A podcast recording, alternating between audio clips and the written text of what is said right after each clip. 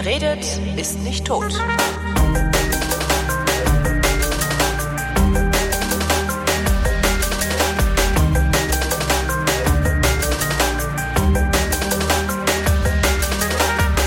Herzlich willkommen zur Wissenschaft mit Florian Freistetter. Hallo Florian.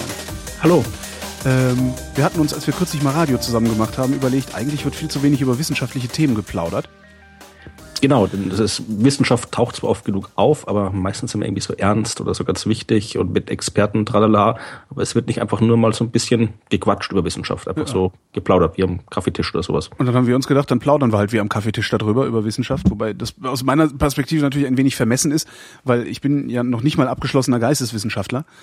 Ähm, das ja, heißt, ich kann höchstens dir als Wissenschaftler doofe Fragen stellen und du musst mir dann erklären, wie die Welt funktioniert.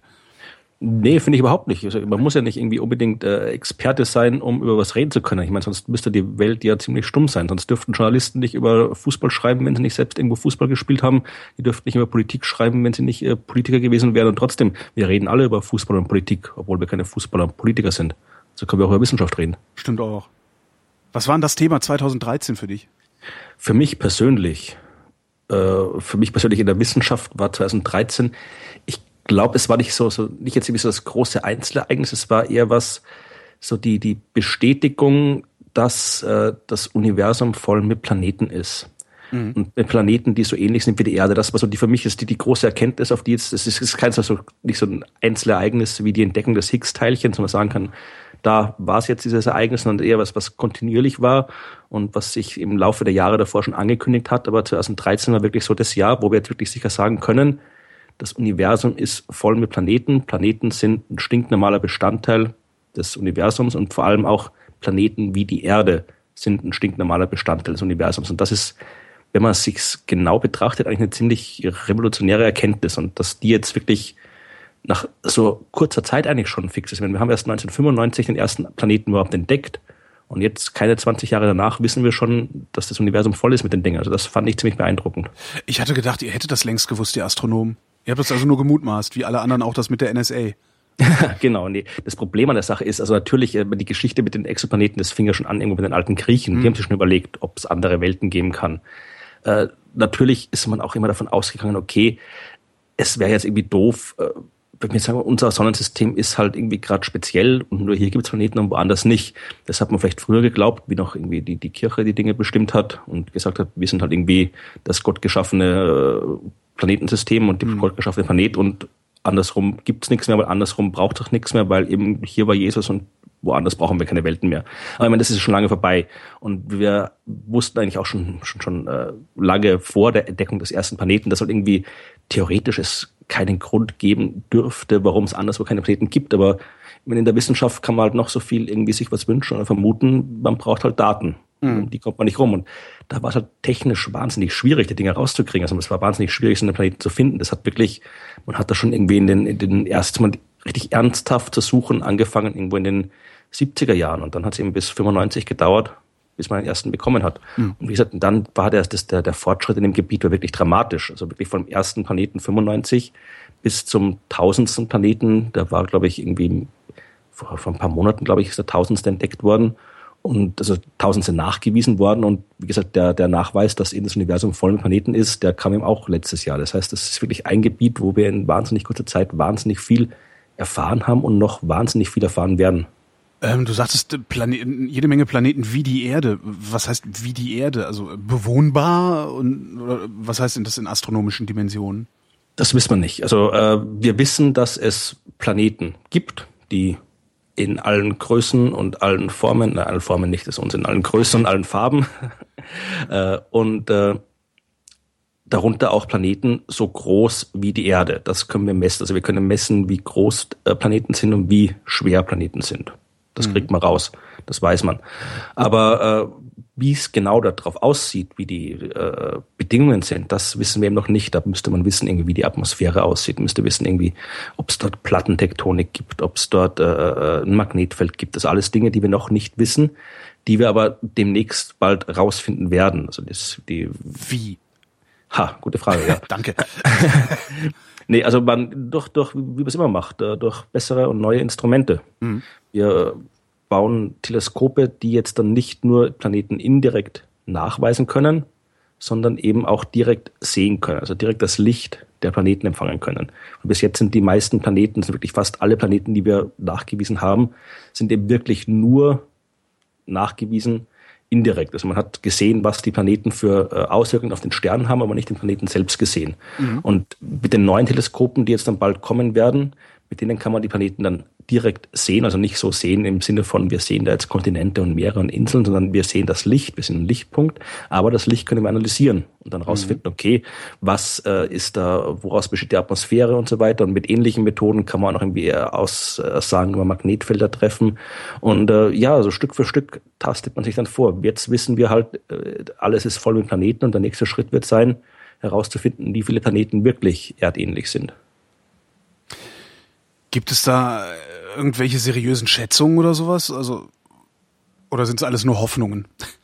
Naja, es gibt jede Menge Hoffnungen äh, von allen möglichen Leuten. Also ähm, ist es meistens sogar so, dass man eher die, die Hoffnungen aus seriöser Weise mal ein bisschen dämpfen muss, weil natürlich alle sich äh, angesichts der ganzen Aussagen, dass eben das Universum voll mit Planeten ist, dass das Universum voll mit Planeten ist, so groß wie die Erde, äh, scheint es natürlich so zu sein, dass eben auch Planeten mit den gleichen Bedingungen wie der Erde häufig sind. Und das ist eigentlich auch das, woran, ich sage es mal so, die Wissenschaftler glauben, ja. Jetzt wirklich im, im Sinne von, wir wissen es nicht, aber wir glauben es. Hm. Äh, wenn es wirklich um seriöse Schätzungen geht, um Zahlen, das ist halt auch, das ist schwierig. Wir haben halt keine Daten. Schätzen kann man nur anhand von Daten. Und wir haben bis jetzt halt nur einen einzigen Planeten, der so ist wie die Erde. Wenn wir mal einen zweiten finden, dann ist es äh, eine ganz andere Geschichte. Die Erde, äh, meintest du, mit einem Planet, der so ist wie die Erde. Genau, das also, ist der einzige, den wir haben. Ach, wir kennen noch einen. Ist, ja, nee, da war ich jetzt ein wenig irritiert. Ja, ich habe nee. irgendwie sowas gar nicht letztes Jahr. Ich bin letztes Jahr ja, ähm, habe ich ja angefangen mit dem Resonator-Podcast, äh, wo die Helmholtz-Gemeinschaft Deutscher Forschungszentren mich durch die Republik schickt und mich mit Forschern reden lässt. Und das, also ich, ich, es gibt überhaupt kein wissenschaftliches einzelnes Großereignis, äh, das ich irgendwie bemerkenswert gefunden hätte letztes Jahr, weil ich durchgehend wie auf so einem Film war, der, also ich, ich, ich habe halt die ganze Zeit mit Grundlagenforschern über, über völlig wahnsinniges Zeug geredet. Das fand ich wirklich sehr irre. Also überhaupt zu sehen, was es da alles gibt und, und wie weit draußen die forschen. Das ja, ich, ich, ich glaube, es ist auch falsch, ein falscher Ansatz, ein bisschen immer so quasi auf die großen Einzelereignisse sich zu konzentrieren. Ja. Meine Wissenschaft ist jetzt nicht irgendwie Bang hier eine Entdeckung, Bang da eine Entdeckung, sondern Wissenschaft ist im Wesentlichen ein langer kontinuierlicher Prozess, wo halt zwischendurch immer wieder was entdeckt wird, was dann halt je nachdem manchmal zu Recht, manchmal zu Unrecht äh, als Sensation, als großes Ereignis äh, dargestellt wird. Aber im Großen und Ganzen ist Wissenschaft ein kontinuierlicher Prozess, der mhm. aus sehr, sehr viel Arbeit und auch oft sehr viel langweiliger kleinen Arbeit besteht. Ja, also es ist nicht jeder große Wissenschaftler ist irgendwie ein Einstein, sondern da sind sehr, sehr viele Menschen, die halt einfach jeden Tag ihre Arbeit machen und dabei halt vielleicht nicht irgendwie die große Revolution äh, finden und nicht wie das, das, das äh, den nächsten, äh, die nächste wissenschaftliche Sensationstheorie herausbringen, sondern einfach äh, Stück für Stück das Ding vorantreiben. Und das ist eigentlich, wie Wissenschaft funktioniert. Also da mhm. sich jetzt immer auf die großen Sensationen zu konzentrieren, ist, glaube ich, auch der falsche Ansatz. Du forschst gar nicht mehr, ne? Du publizierst nur noch. Nee, ich habe das jetzt, das ist schon seit. Publiziere nur ist auch schön. nee, also ich publiziere auch, auch im, im wissenschaftlichen Sinn, also im, im, vom Forschungspublikation her. Also das mache ich auch nicht mehr. Also ich bin jetzt quasi seit hier schon zwei oder drei Jahren, drei Jahren schon fast, komplett raus aus der, aus der Wissenschaftssache im Sinne von aktiver Wissenschaftler zu sein, sondern mhm. ich bin jetzt quasi Meta-Wissenschaftler. Also ich schreibe nur noch über Wissenschaft und vermittle Wissenschaft, aber ich forsche selbst nicht mehr. Also das als Astronom irgendwie so Privatforschung, das ginge zwar schon, also man könnte jetzt viele, viele Amateurastronomen machen sehr, sehr gute Arbeit, die machen viele, äh, die haben da teilweise, wenn das, das Wort Amateurastronom ist da schon fast äh, eine Beleidigung. Das sind eigentlich teilweise Leute mit einer Ausrüstung, die sich mit den professionellen Teleskopen durchaus messen kann und die mhm. machen auch wirklich gute Arbeit, aber das war nie so mein Ding. Also ich, ich bin jetzt zufrieden damit, über Wissenschaft zu schreiben, über Wissenschaft zu vermitteln, über Astronomie zu sprechen. Also das, das macht mir genauso viel Spaß wie vorher und äh, teilweise sogar mehr, weil halt die Bedingungen in der Wissenschaft dann wirklich schon, schon teilweise nicht mehr, nicht mehr schön waren. Womit wir bei dem Thema sind, äh, über das wir uns ausgetauscht hatten, vorher offen gesprochen, ist so ein Blog, ähm, wo über die Arbeitsbedingungen in der Wissenschaft eigentlich geredet werden sollte, aber die haben den Laden zugemacht, ne? Ja, die haben, ich glaube, das Problem war, dass äh, zu wenig Geschichten gekommen sind. Es ging ja bei dem Blog darum, dass Leute wirklich eben offen mal über diese ganzen äh, Dinge sprechen, die in der Wissenschaft vorkommen, die halt äh, jetzt nicht nur um, um schlechte Arbeitsbedingungen, sondern auch irgendwie, keine Ahnung, irgendwie äh, Leute, wo halt irgendwie äh, Doktorväter ihre Doktoranden ausnutzen, all diese ganzen mhm. Geschichten, die halt da vorkommen, über die sehr selten gesprochen wird, weil der Wissenschaft man ja auch, man ist in der Wissenschaft in, in einem extremen Abhängigkeitsverhältnis ja, zum ja. Vorgesetzten. Also äh, wenn man da wirklich direkt, das ist noch in der Firma, da hat man halt irgendwo irgendwo ganz oben einen Boss und hat vielleicht auch einen direkten Vorgesetzten, aber auch der hat einen Vorgesetzten und das ist halt, äh, dann kann man sich nur in eine andere Abteilung wechseln oder sonst irgendwas oder halt dann den anderen Abteilungsleiter irgendwie ansprechen. Aber in der Wissenschaft ist man, solange man auch in der Ausbildung ist, mhm. äh, fast wirklich also hundertprozentig von einem einzigen Menschen abhängig, der eine betreut die Arbeit und den, wenn man da irgendwie sich irgendwie äh, irgendwie Streit bekommt, dann kann man im Prinzip die Arbeit kann man wegschmeißen, kann woanders Was? neu anfangen. Ich kenne Leute, die haben irgendwie hat äh, drei Jahre lang irgendwie eine Arbeit geschrieben, hat sich dann irgendwie mit dem Professor zerstritten, beziehungsweise der Professor mit ihr, weil sie konnte dann nichts dafür und die musste dann woanders hingehen und nochmal von vorne anfangen. Ist das, ist das denn so, also passiert das stets und ständig oder sind das Einzelfälle, die da ausgebeutet werden und, und wo man unter den Rock gepackt wird und sowas? Also ich will jetzt nicht unbedingt von unterm Rock gepackt äh, sprechen. Das weiß ich nicht, was da passiert. Da, ich nehme an, dass es, was das solche Dinge angeht, äh, nicht besser oder schlechter ist als anderswo. Äh, es ist vielleicht eher, sagen wir mal, die, die, ein, ein Wissenschaftler ist eher dazu bereit, sich ausbeuten zu lassen als ein anderer äh, anderer Arbeitnehmer, denn Wissenschaft ist immer noch was, was eine Art Traumberuf ist, ja, also was man wirklich macht, nicht weil man es halt irgendwie machen muss, sondern weil man es machen will. Mhm. Zu wissen, das ist wirklich was, wo die Leute hingehen, die zutiefst davon überzeugt sind, dass sie das machen wollen und äh, dann äh, haben sie auch kein Problem damit, jetzt halt irgendwie statt 40 Stunden die Woche irgendwie 80 zu arbeiten oder 100 und mhm. dafür nur 20 bezahlt zu bekommen oder halt äh, Dinge in ihrer Freizeit zu machen, irgendwie Computer zu administrieren oder sonst irgendwas, was eigentlich gar nicht ihre Aufgabe ist. Und wie gesagt, wenn, wenn das sich jetzt, wenn ich jetzt irgendwo an der im Supermarkt in der Kasse sitze und da irgendwie scheiße behandelt werde, dann sage ich, okay, gut, dann kriege ich Tschüss und geh. Ja. ja. genau. Und aber als Wissenschaftler, wie gesagt, das ist halt mein Traumberuf. Das ist das, was ich wirklich machen will. Und da, da neige ich dazu, halt wirklich mich ausnutzen zu lassen, weil ich es halt nicht bemerke, dass ich ausgenutzt werde, weil es mhm. mir halt irgendwie Spaß macht. Nur irgendwann macht es dann halt dann keinen Spaß mehr. Und das ist halt dann das Problem, denn äh, dann wenn man dann sagt, okay, ich, das mache ich jetzt nicht mehr, ich arbeite jetzt halt nur noch irgendwie 40 Stunden pro Woche, dann hat man halt das Pech, dass einen die ganzen anderen, die weiterhin sich irgendwie ausnutzen lassen und irgendwie 80, 100 Stunden die Woche arbeiten, einen dann überholen. Ja. Und wie gesagt, dann wird halt an, an, an dem, an den, an dem Dingen gemessen, die sich ausnutzen lassen. Ist es überhaupt, dieses Problem, ist das überhaupt lösbar? Also, weil, wenn du doch da sitzt, also hier ist dieses naives Bild auch wieder von so einem Forscher im Kittel, der im Labor einsam vor sich hin forscht äh, im Kopf.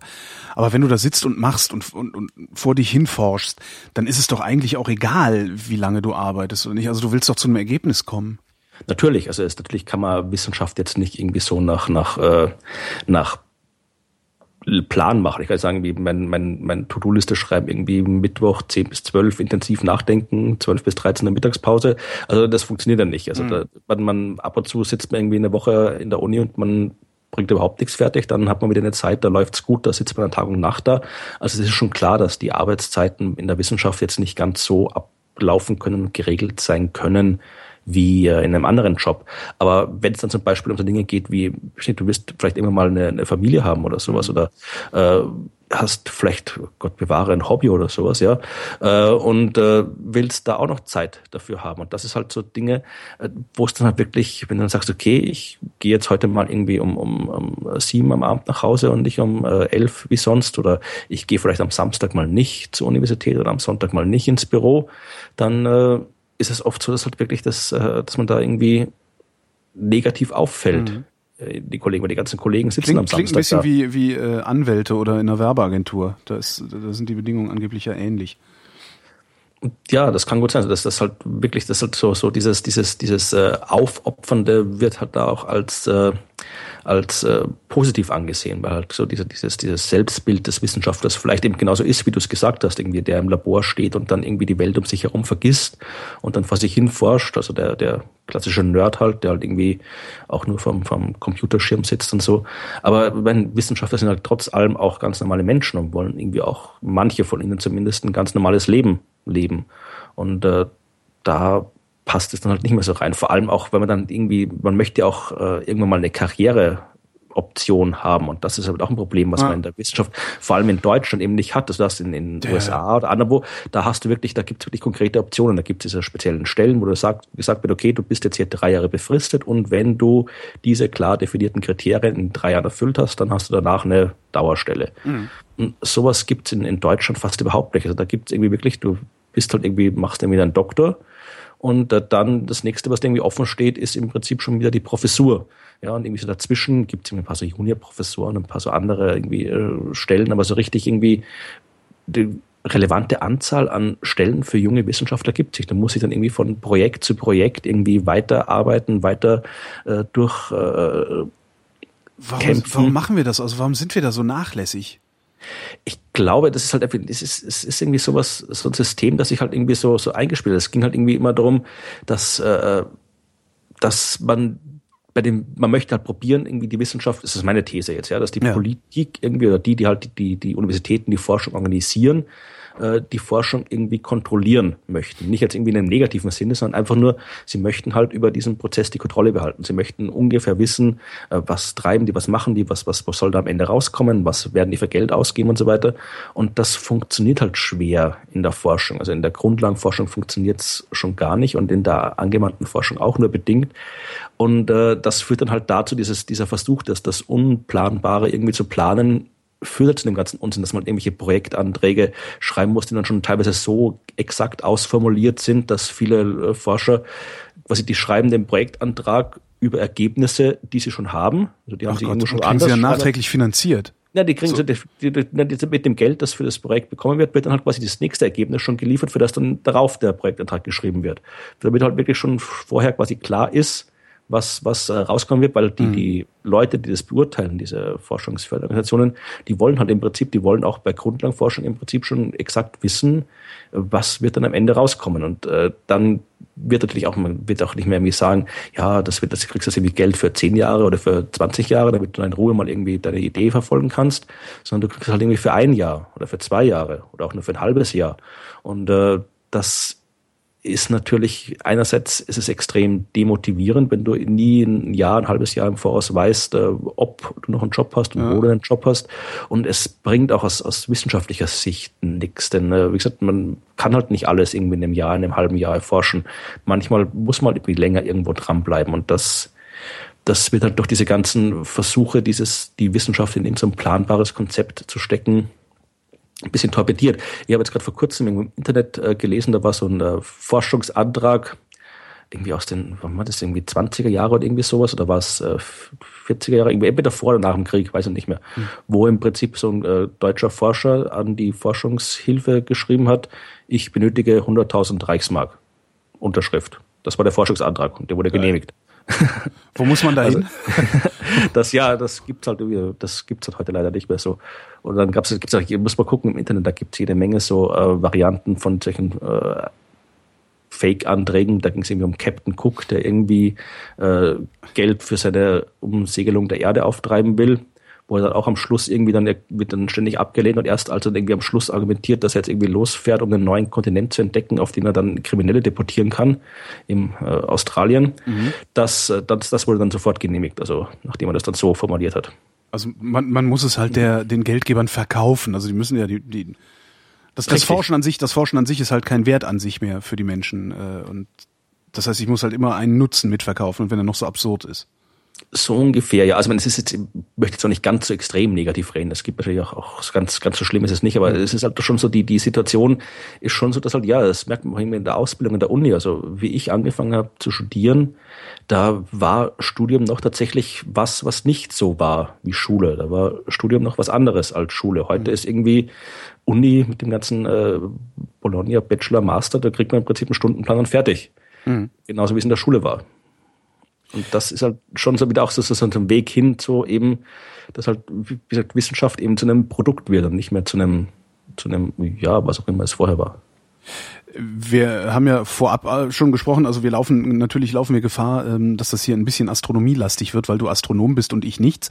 Äh, ich versuche so gut wie möglich irgendwie ne, dann, da, dagegen Ja. zu arbeiten, aber ich, jetzt habe ich das Problem, diese, die, dieser Tage äh, habe ich im Radio gehört, dass Deutschland ein Space Shuttle bauen will oder so ähnlich. Hast, hast du da Details mitgekriegt?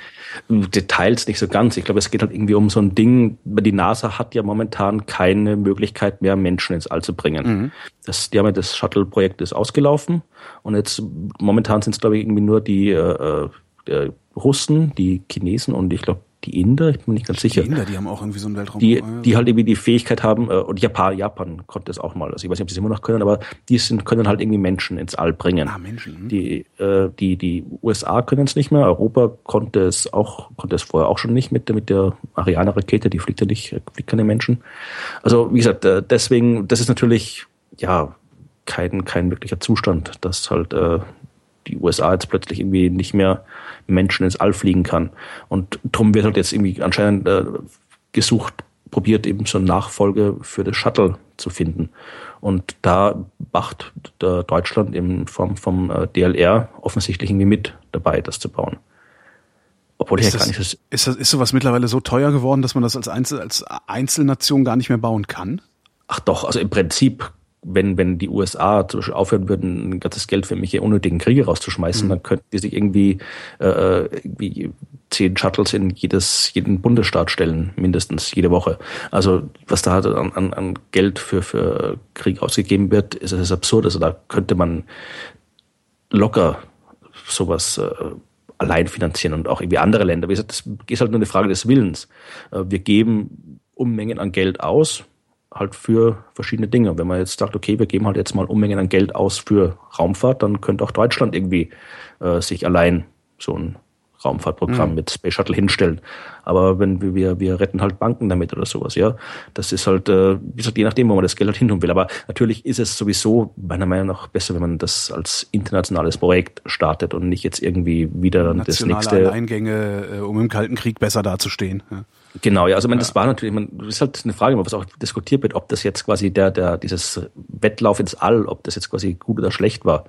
Das, äh, so ohne, ohne dieses, diese kalte Krieg-Situation und diesen ganzen äh, Konkurrenzkampf wäre vermutlich kein Mensch am Mond gelandet. Ja, das hat, so das hat halt nebenbei hat dieser, dieser ganze Irrsinn ja auch wahnsinnig viele Ingenieure ausgespuckt. Die mussten ja auch alle erstmal ausgebildet werden, die Leute. Und das, das, das, das erhöht ja auch letztlich dann den Wohlstand einer Gesellschaft, wenn viele gut ausgebildete Mhm. Leute unterwegs sind, oder? Genau, genau. Ich habe auch irgendwo, ich darf es mir jetzt nicht mehr festnageln, aber ich habe irgendwo eine Statistik mal gehört, die hat die Brian Cox, hat die, glaube ich, mal irgendwann im Fernsehen zitiert, dass äh, für jeden Dollar, der fürs Apollo-Programm ausgegeben worden ist, 14 Dollar wieder zurückkamen über verschiedenste Wow. Investitionen, äh, Wirtschaft, äh, Wachstum und so weiter. Das heißt, da ist äh, durchaus was dabei.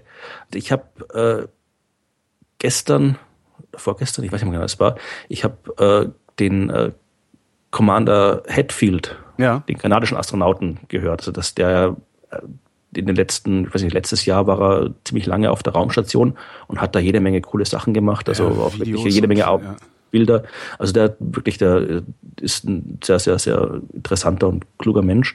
Und der hat gemeint, dass äh, dieses, dieser Wettlauf ins All eigentlich äh, nicht wirklich das war, was man haben wollte. Also, äh, denn hat gemeint, wenn es ein Wettrennen ist, ist das Wettrennen irgendwann vorbei. Weil irgendwann hat einer gewonnen und dann ist es aus und dann passiert nichts mehr. Genau, das ist ja im Prinzip Genau, auch das ist passiert. eingetreten, ja. Ja, also die, die, äh, die Amerikaner haben gewonnen, die waren dort, wenn die waren auf dem Mond, dann waren die noch irgendwie noch ein paar Mal danach auf dem Mond, aber das hat dann auch schon wieder keinen mehr interessiert. Da haben auch irgendwie die, die glaube ich, ab, ab äh, der, die, die beiden Landungen nach Apollo 11, die sind sogar noch irgendwie übertragen worden im Fernsehen und dann die nächsten, äh, nächsten Mondlandungen sind gar nicht mehr live übertragen worden im Fernsehen. Also äh, das hat dann wie gesagt auch keinen mehr interessiert, weil das Rennen war vorbei.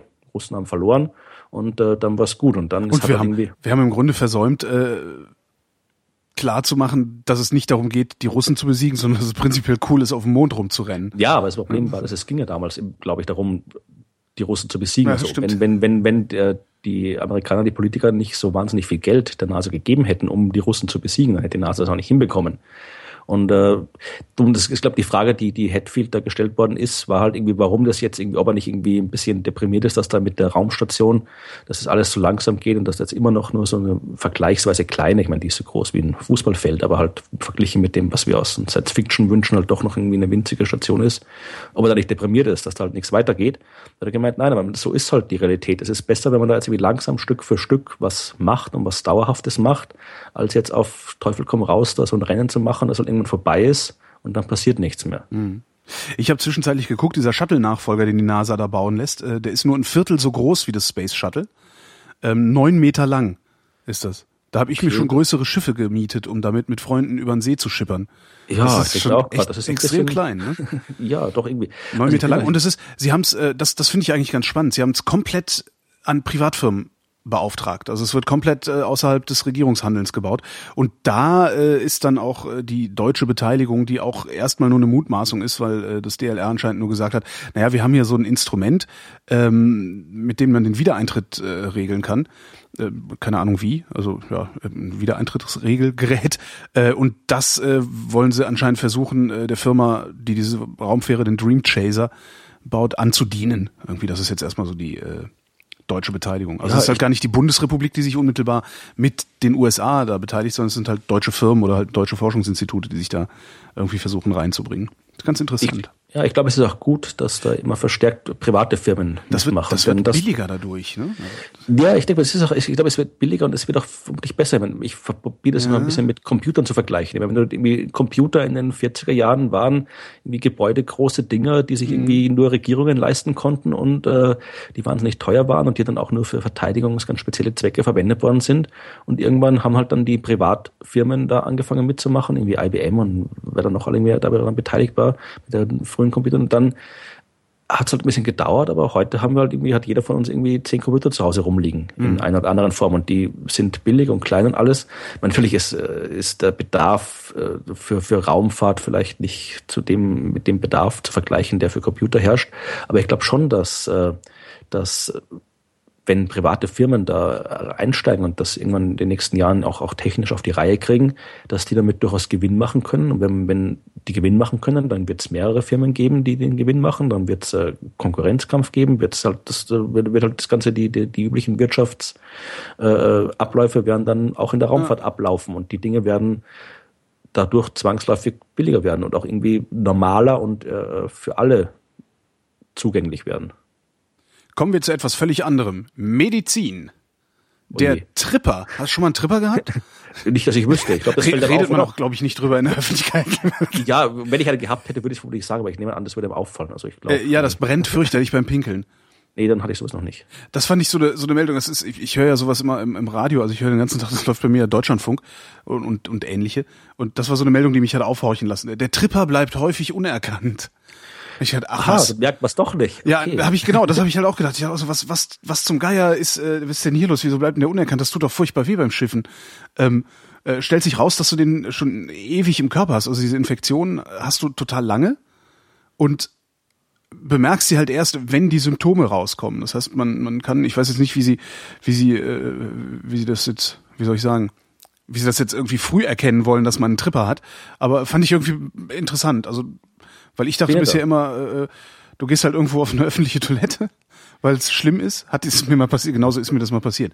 Ähm, ich habe unterwegs, äh, als ich unterwegs war, einen fürchterlichen Durchfall bekommen ähm, und habe mehrere öffentliche Toiletten aufgesucht und habe äh, ein paar Tage später äh, habe ich Schmerzen beim Pinkeln gehabt.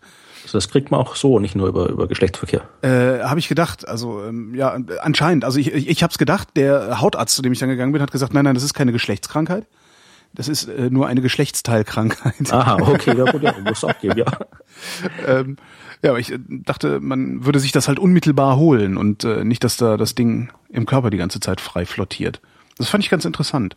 Ich, ich finde so komische Krankheiten interessant. Ich weiß auch nicht, warum das ist. Äh, ja, natürlich, aber ich, ich überlege gerade irgendwie jetzt, äh, ich ich glaube, ich habe mal immer gelesen, dass auch dieser Mythos der schmutzigen öffentlichen Toilette irgendwie auch gar nicht so wirklich stimmt, dass die irgendwie auch im Wesentlichen alle nicht jetzt irgendwie verseuchter von Keimen sind als irgendwie andere äh, öffentliche Orte. Äh, überhaupt, sowieso die, die Keimbelastung, ähm, das, das ist, ich hatte auch mal irgendwo was gelesen, hat auch einer, das ist wahrscheinlich auch so ein, so ein Virologe oder Bakteriologe geschrieben, naja, wissen Sie, wenn Sie, wenn Sie sich den Hintern abputzen, dann haben Sie halt irgendwie 30.000 äh, E. colis pro Quadratzentimeter Haut, wenn Sie sich danach die Hände gewaschen haben, haben Sie noch 24.000. genau. Ja, jetzt sagen Sie mir mal, wo das Problem eigentlich ist. Das ist also, das macht es nicht unbedingt besser, ja. ja, ja.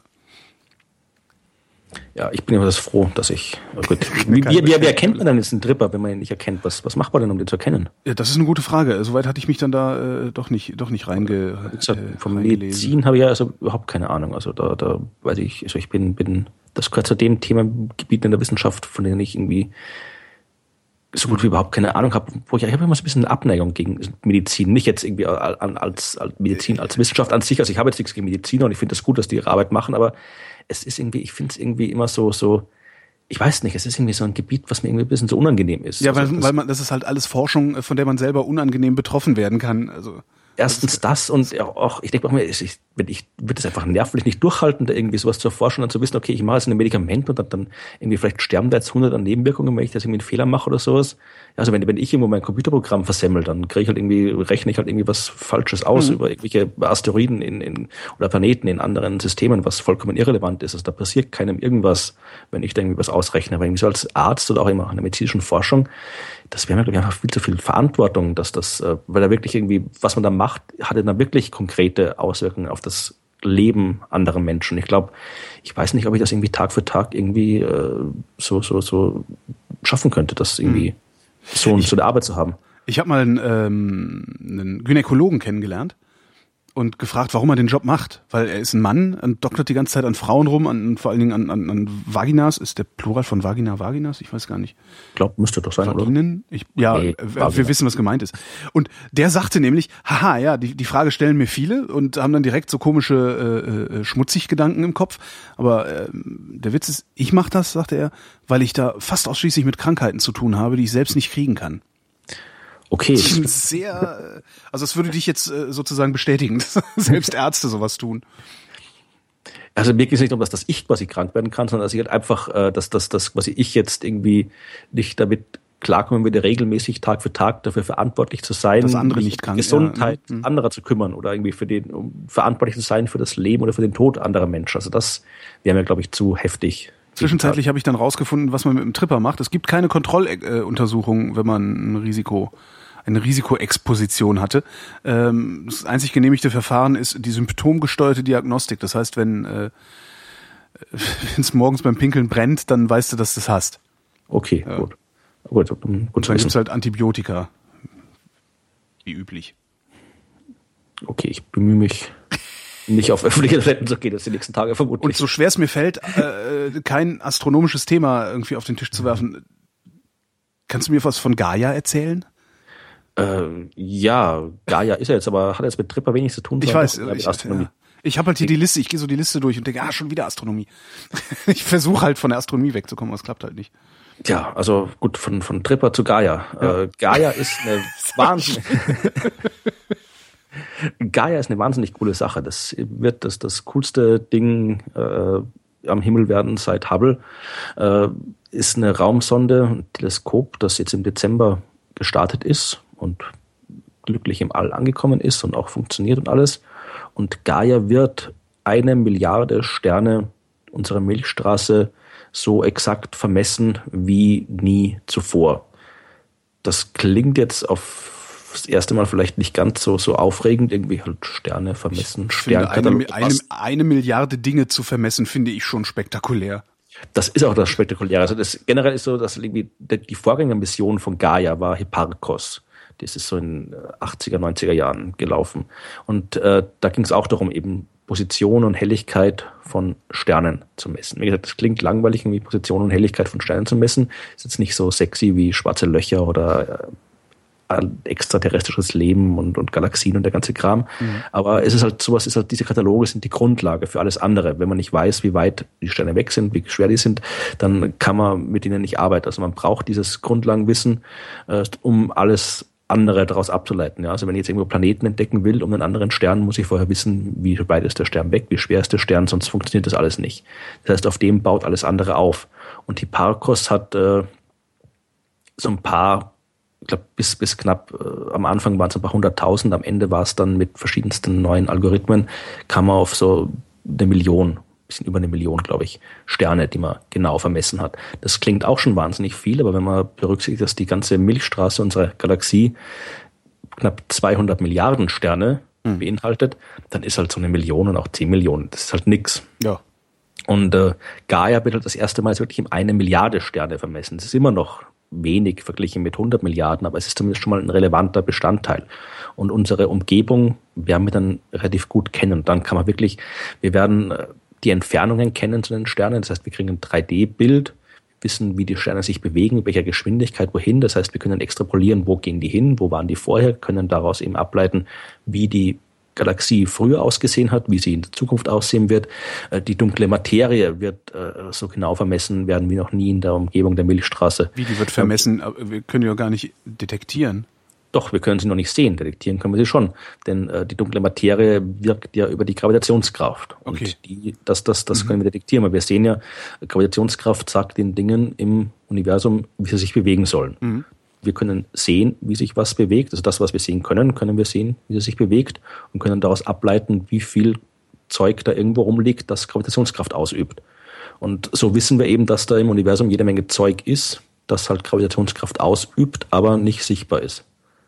Ist das eine indirekte Detektionsweise oder ist das eine direkte Detektion? Das ist eine gute Frage, ob man das, wie man das definieren will, ob man das jetzt irgendwie jetzt direkt, also ob wir, wir neigen ja dazu, wir Menschen irgendwie nur das direkt äh, als direkt zu betrachten, was wir eben wirklich mit unseren eigenen Augen sehen können. Ja, wenn mhm. wir es gesehen haben, dann haben wir es auch wirklich gesehen, dann glauben wir es. Aber genau genommen eben, selbst wenn wir jetzt irgendwie sowas äh, wie die ganzen anderen Teleskope, die machen irgendwie Aufnahmen im Röntgenlicht oder im Infrarotlicht, Mikrowellenlicht. Das ist ja auch alles Zeug, das wir nicht direkt sehen können. Mhm. Aber was wir dann halt eben, die anderen Instrumente, die können das für uns sehen. Und insofern ist halt auch Gravitation ist halt auch nur eine Kraft, wie Elektromagnetismus eine Kraft ist. Wenn wir irgendwo Licht von irgendwas, von einem Stern sehen, dann sehen wir halt, äh, wie dieser Stern die elektromagnetischen Felder in seiner Umgebung manipuliert. Und wenn wir die Gravitationskraft von dem Stern messen, dann sehen wir halt wieder das Gravitationsfeld in seiner Umgebung manipuliert. Also insofern kann man, das, kann man durchaus argumentieren, dass eben diese Messung über die Gravitationskraft durchaus eine direkte Messung ist. Aber was man natürlich meint bei der dunklen Materie, die direkt zu messen ist, dass man wirklich tatsächlich die Interaktion eines dieser, dieser Teilchen beobachtet, aus denen die dunkle Materie bestehen soll. Denn mhm. das wissen wir noch nicht. Also wir wissen, wir wissen, das Zeug ist da, aber wir haben keine Ahnung, was für Zeug das ist. Und äh, wenn wir dann in einem Teilchenbeschleuniger bei anderen Experimenten eben wirklich mal einen Nachweis haben, okay, da ist wirklich dieses, dieses Teilchen, das mit einem anderen Teilchen interagiert, äh, das wäre dann wirklich der direkte Nachweis der dunklen Materie und der steht eben derzeit noch aus. Hm. Da fällt mir gerade ein, ich habe mal, ich habe mal eine, in irgendeiner Doku gesehen, ähm, es gibt irgendwo, irgendwo am Himmel gibt es einen schwarzen Fleck, äh, der so aussieht, als wäre da nichts. Und da haben sie irgendwie, glaube ich, mal Hubble drauf gerichtet und sehr, sehr, sehr lange belichtet und dann äh, Millionen und Abermillionen Galaxien gefunden. Weißt du noch, wie das Ding heißt? Ja, natürlich, das ist das äh, Hubble Deep Field. Das war eine ziemlich coole Geschichte. Also da äh, war das Hubble-Teleskop, es war zu der Zeit auf jeden Fall noch irgendwie das beste Weltraumteleskop, ist heute immer noch eines der, der wichtigsten Instrumente in der ganzen Wissenschaft. Und jeder, wirklich jeder Astronom wird, wenn, wenn er die Möglichkeit hat, äh, wird mit dem Teil beobachten wollen. Mhm. Ja, also das ist halt, mit dem kann man halt Dinge machen, die man von der Erde aus nicht machen kann. Das Problem ist aber halt, äh, auch im Weltall hat das, äh, hat der Tag nur 24 Stunden. Äh, das heißt, es kann nicht jeder, der möchte, mit Hubble beobachten. Ja. Das heißt, du musst, wenn du da beobachten willst, musst du auch irgendwie Anträge schreiben. Es wird von Komitees begutachtet und dann wird gesagt, okay, du kriegst halt irgendwie an dem und dem Tag kriegst du irgendwie 30 Minuten oder drei Stunden Beobachtungszeit. Echt so kurze Zeiträume kriegt man da nur Das war, weiß nicht, ob das jetzt wirklich 30 Minuten waren. Also das kann durchaus sein, dass da mal so Slots frei sind. Dann wird halt irgendwie kurz gesagt, da wird halt irgendwie durch so, so was, äh, eine andere Beobachtung reingeschoben. Aber äh, es sind halt wirklich, muss halt wirklich exakt spezifizieren, ich möchte das und das machen. Dafür muss ich jetzt so und so lang in die und die Richtung schauen und äh, länger darf man dann auch nicht. Und wenn für jede Minute, die man irgendwo hinschauen will, das muss man auch genau begründen, weil natürlich mhm. wahnsinnig viele das machen wollen. Und da jetzt die auf die Idee zu kommen, einfach mal so auf einen Fleck im Himmel zu schauen, wo bis jetzt noch niemand irgendwas gesehen hat. Einfach nur, wir schauen da jetzt mal hin und schauen, ob da was ist. Einfach nur mal so das zu machen, das ist natürlich äh, absurd und genial gleichzeitig. Ja, also das ging auch deswegen, wenn man, wenn das ein Astronom einen Antrag geschrieben hätte dafür, dann wäre der vermutlich abgelehnt worden. In dem Fall hatten die Direktoren von, von diesem Hubble-Projekt, die haben alle quasi so ein bisschen Privatzeit, die sie nach Gutdünken vergeben können. Mhm. Und die haben halt gesagt, okay, gut, wir machen das jetzt, wir schauen da halt hin. Und haben halt da hingeschaut und eben wirklich, ich weiß jetzt nicht, wie lange die jetzt belichtet haben, aber wirklich eben sehr lange und haben dann eben wirklich gesehen, okay, da, dieser Fleck am Himmel, da war halt vorher einfach nichts mit keinem Instrument hat man da irgendwas gesehen und dann hat Hubble da hingeschaut und extrem lange belichtet und dann war wirklich das ganze Bild voll mit Galaxien. Ja, das, das sieht wirklich, das sieht wirklich aberwitzig aus, dieses Bild, ja das war auch für die Wissenschaft wichtig. Also man hat da wirklich auch, auch wahnsinnig viele Papers sind aus diesem, diesem Hubble Deep Field entstanden, weil man da wirklich auch, auch Objekte gesehen hat, die auch wahnsinnig weit entfernt waren. Mhm. Und äh, es ist dann auch, glaube ich, später vor ein paar Jahren gab es dann, glaube ich, irgendwie das Hubble Extreme Deep Field oder Extreme Field hieß das, hat man quasi nochmal so, so ein Experiment gemacht. Also wie gesagt, all diese, diese, diese, scheinbar langweiligen oder, oder sinnlosen Projekte irgendwie einfach halt irgendwie einen Katalog machen mit nur Sternpositionen oder einfach nur mal hinschauen und schauen, was man sieht. Das klingt alles äh, bisschen absurd am Anfang, aber am Ende ist es genau das, was die Wissenschaft dann wirklich weiterbringt. Ist irgendwie gerade es ist gerade in der Astronomie irgendwie besonders viel, weiß ich nicht, warum habe ich das Gefühl, dass da besonders viel los ist im Moment? Oder liegt es daran, dass ich mich hauptsächlich, äh, dass ich hauptsächlich Astronomie beobachte? ich glaube, dass in der Astronomie jetzt nicht wesentlich mehr los ist als in anderen wissenschaftlichen Disziplinen. Ich meine, die anderen Wissenschaftler sind jetzt nicht irgendwie blöder als die Astronomen oder sowas. Also die das, machen unspektakuläres Zeug. Ne? Genau, genau. Also das, ich glaube, man kann irgendwie mit der Astronomie irgendwie, äh, du kannst jetzt irgendwie irgendwelche Festkörperphysiker oder Tibetologen oder sonst irgendwas, die werden auch tolle Dinge rausfinden. Das Problem ist halt nur, die lassen sich halt nicht so leicht äh, vermitteln. Wenn jetzt irgendwie der Tibetologe irgendwo in einer mongolischen Mönchschronik irgendwas Neues entdeckt hat, dann ist das für das Fachgebiet genauso interessant und wichtig, aber halt für den, für den äh, Wissenschaftsteil der Zeitung nicht so interessant wie irgendwie ein neuer Planet, der entdeckt worden ist. Hm. Und die Astronomie hat es halt gut drauf, spektakuläre Ergebnisse zu liefern, beziehungsweise äh, Ergebnisse spektakulär zu verkaufen. Weil halt das äh, wirklich, man kann halt irgendwie so gut wie alles in dem Gesichtspunkt von irgendwie äh, entweder entweder Aliens oder Gefahr, ja, entweder irgendwas, äh, entweder da lebt irgendwas oder irgendwas schlägt irgendwo ein, ja. Also das, das kann man alles immer schön gut verkaufen auf die Art und Weise. Und insofern ist es halt für astronomische Nachrichten leichter, irgendwo in die Medien zu kommen als für andere. Ich war da mal ein bisschen auf der, da war ich noch an der Uni Jena, da mhm. gab es irgendwie so eine, so eine Medienschulung für Wissenschaftler hieß das. Und da bin ich immer hingegangen. Da waren halt auch irgendwie Leute von allen Fachbereichen dort. Und dann hat äh, dieser Schulungsleiter, das war der, der Pressechef irgendwie oder der PR-Chef von der Uni Jena, hat halt irgendwie alle gefragt, was sie irgendwie für, für welchen Fächern sie kommen. Der hat dann auch gesagt, ja, also hier irgendwie, das war, glaube ich, irgendwie Astronom und Mediziner und irgendwas drittes noch, ich weiß nicht, was das war, Astronomie und Medizin und irgendwer noch. Gesagt, ja, sie haben es leicht das, was sie machen, das kann man immer wunderbar an die Medien verkaufen. Mhm. Halt die ganzen anderen Disziplinen, da ist es halt wirklich schwierig. Das halt, die sind die Medien dann nicht mehr so interessant. Also ja. insofern würde ich es schon. Es fallen halt auch aus der Astronomie auch einfach diese spektakulären Bilder raus, die wir alle schon vor 30 Jahren in, in Star Trek gesehen haben. Natürlich, also visuell ist natürlich die Astronomie sehr, sehr bevorteilt, ja. ja. Weil eins hätte ich noch. Rosetta wird aufgeweckt und zwar am Montag schon. Richtig. Ich weiß genau. gar nicht, ob wir es schaffen, äh, den Feed so schnell bei iTunes einzureichen, dass, dass das noch irgendjemand mitkriegt, dass es äh, am Montag ist. Aber am Montag, dem 20. 20. Am Montag, dem 20. wird Rosetta aufgeweckt. Äh, was soll die genau machen? Rosetta wird auch wieder so eine dramatisch tolle Mission werden. Also das äh, Rosetta ist seit 2004 unterwegs, ja, und äh, fliegt zu einem Kometen, dessen Namen ich ständig vergesse, irgendwie Cherasimenko, Kurmanjov, irgendwie sowas in der Richtung, was irgendwie so ein komischer Name halt. Mhm äh, und äh, fliegt dorthin. Und äh, um dort das erste Mal den Kometen wirklich aus der Nähe zu sehen und vor allem auch äh, drauf zu landen. Ja, also Rosetta hat eine Landeeinheit, viele mit dabei und äh, viele wird auf diesem Kometen landen und das ist wirklich was Besonderes. Einmal ganz allgemein, weil wir von den ganzen Kleinkörpern, wir wissen zwar, dass da wahnsinnig viele Asteroiden und Kometen sind im Sonnensystem. Wir kennen irgendwie die Bahnen schon von ein paar hunderttausend Asteroiden und Kometen, aber gesehen haben wir die Dinger so gut wie noch nie. Wir sehen die nur als kleine Lichtpunkte.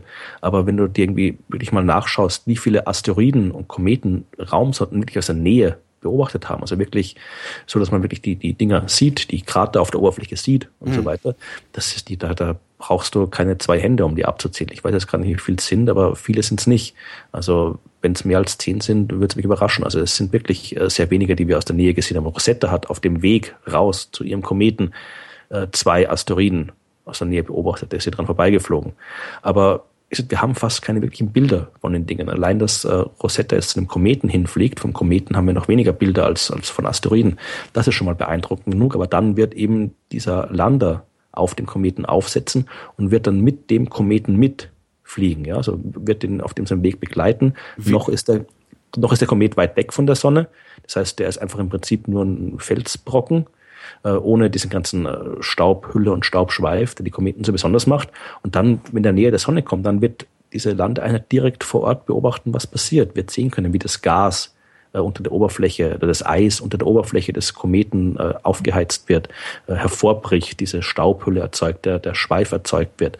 Das heißt, alles das wird man live mit beobachten können und erstens dann viel besser verstehen, wie es funktioniert und auch vermutlich wahnsinnig tolle Bilder bekommen. Was versprittert so eine Landeeinheit denn eigentlich an Bord? Das Ding, man will ja eigentlich, dass das Ding bis zum St. Nimmerleins Tag vor sich hin funkt. Das ist eine gute Frage. Das also weiß ich wo kriegt das Ding seine Energie her? Also das wird ja nicht so eine Atombatterie drin sein, oder? Das kann gut sein, dass das irgendwie, ich nehme an, dass irgendwie Solarstrom wird das Ding nicht haben. Dafür ist es zu weit weg fürs mhm. Erste. Äh, es kann gut sein, dass das irgendwie so eine, so eine Nuklearbatterie drin hat.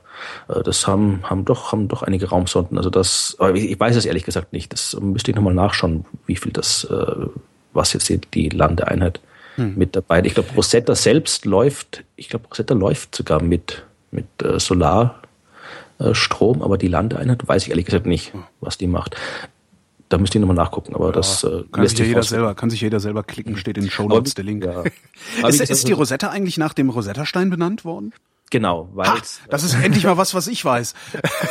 Der, Hast du schon mal gesehen? Äh, nee, gesehen hab, toll. Du bist, doch so du bist doch so oft in London, oder? Der steht in London? Steht in London, im Britischen Museum. Ach, siehste, vielleicht habe ich, da war ich auch so schon mal drin, vielleicht habe ich den sogar gesehen und nicht bemerkt, was ich da sehe. Ich habe ihn gesehen und ich wurde fast äh, eingeschlossen im Museum. Du wurdest fast eingeschlossen im Museum, weil du den Stein gesehen hast?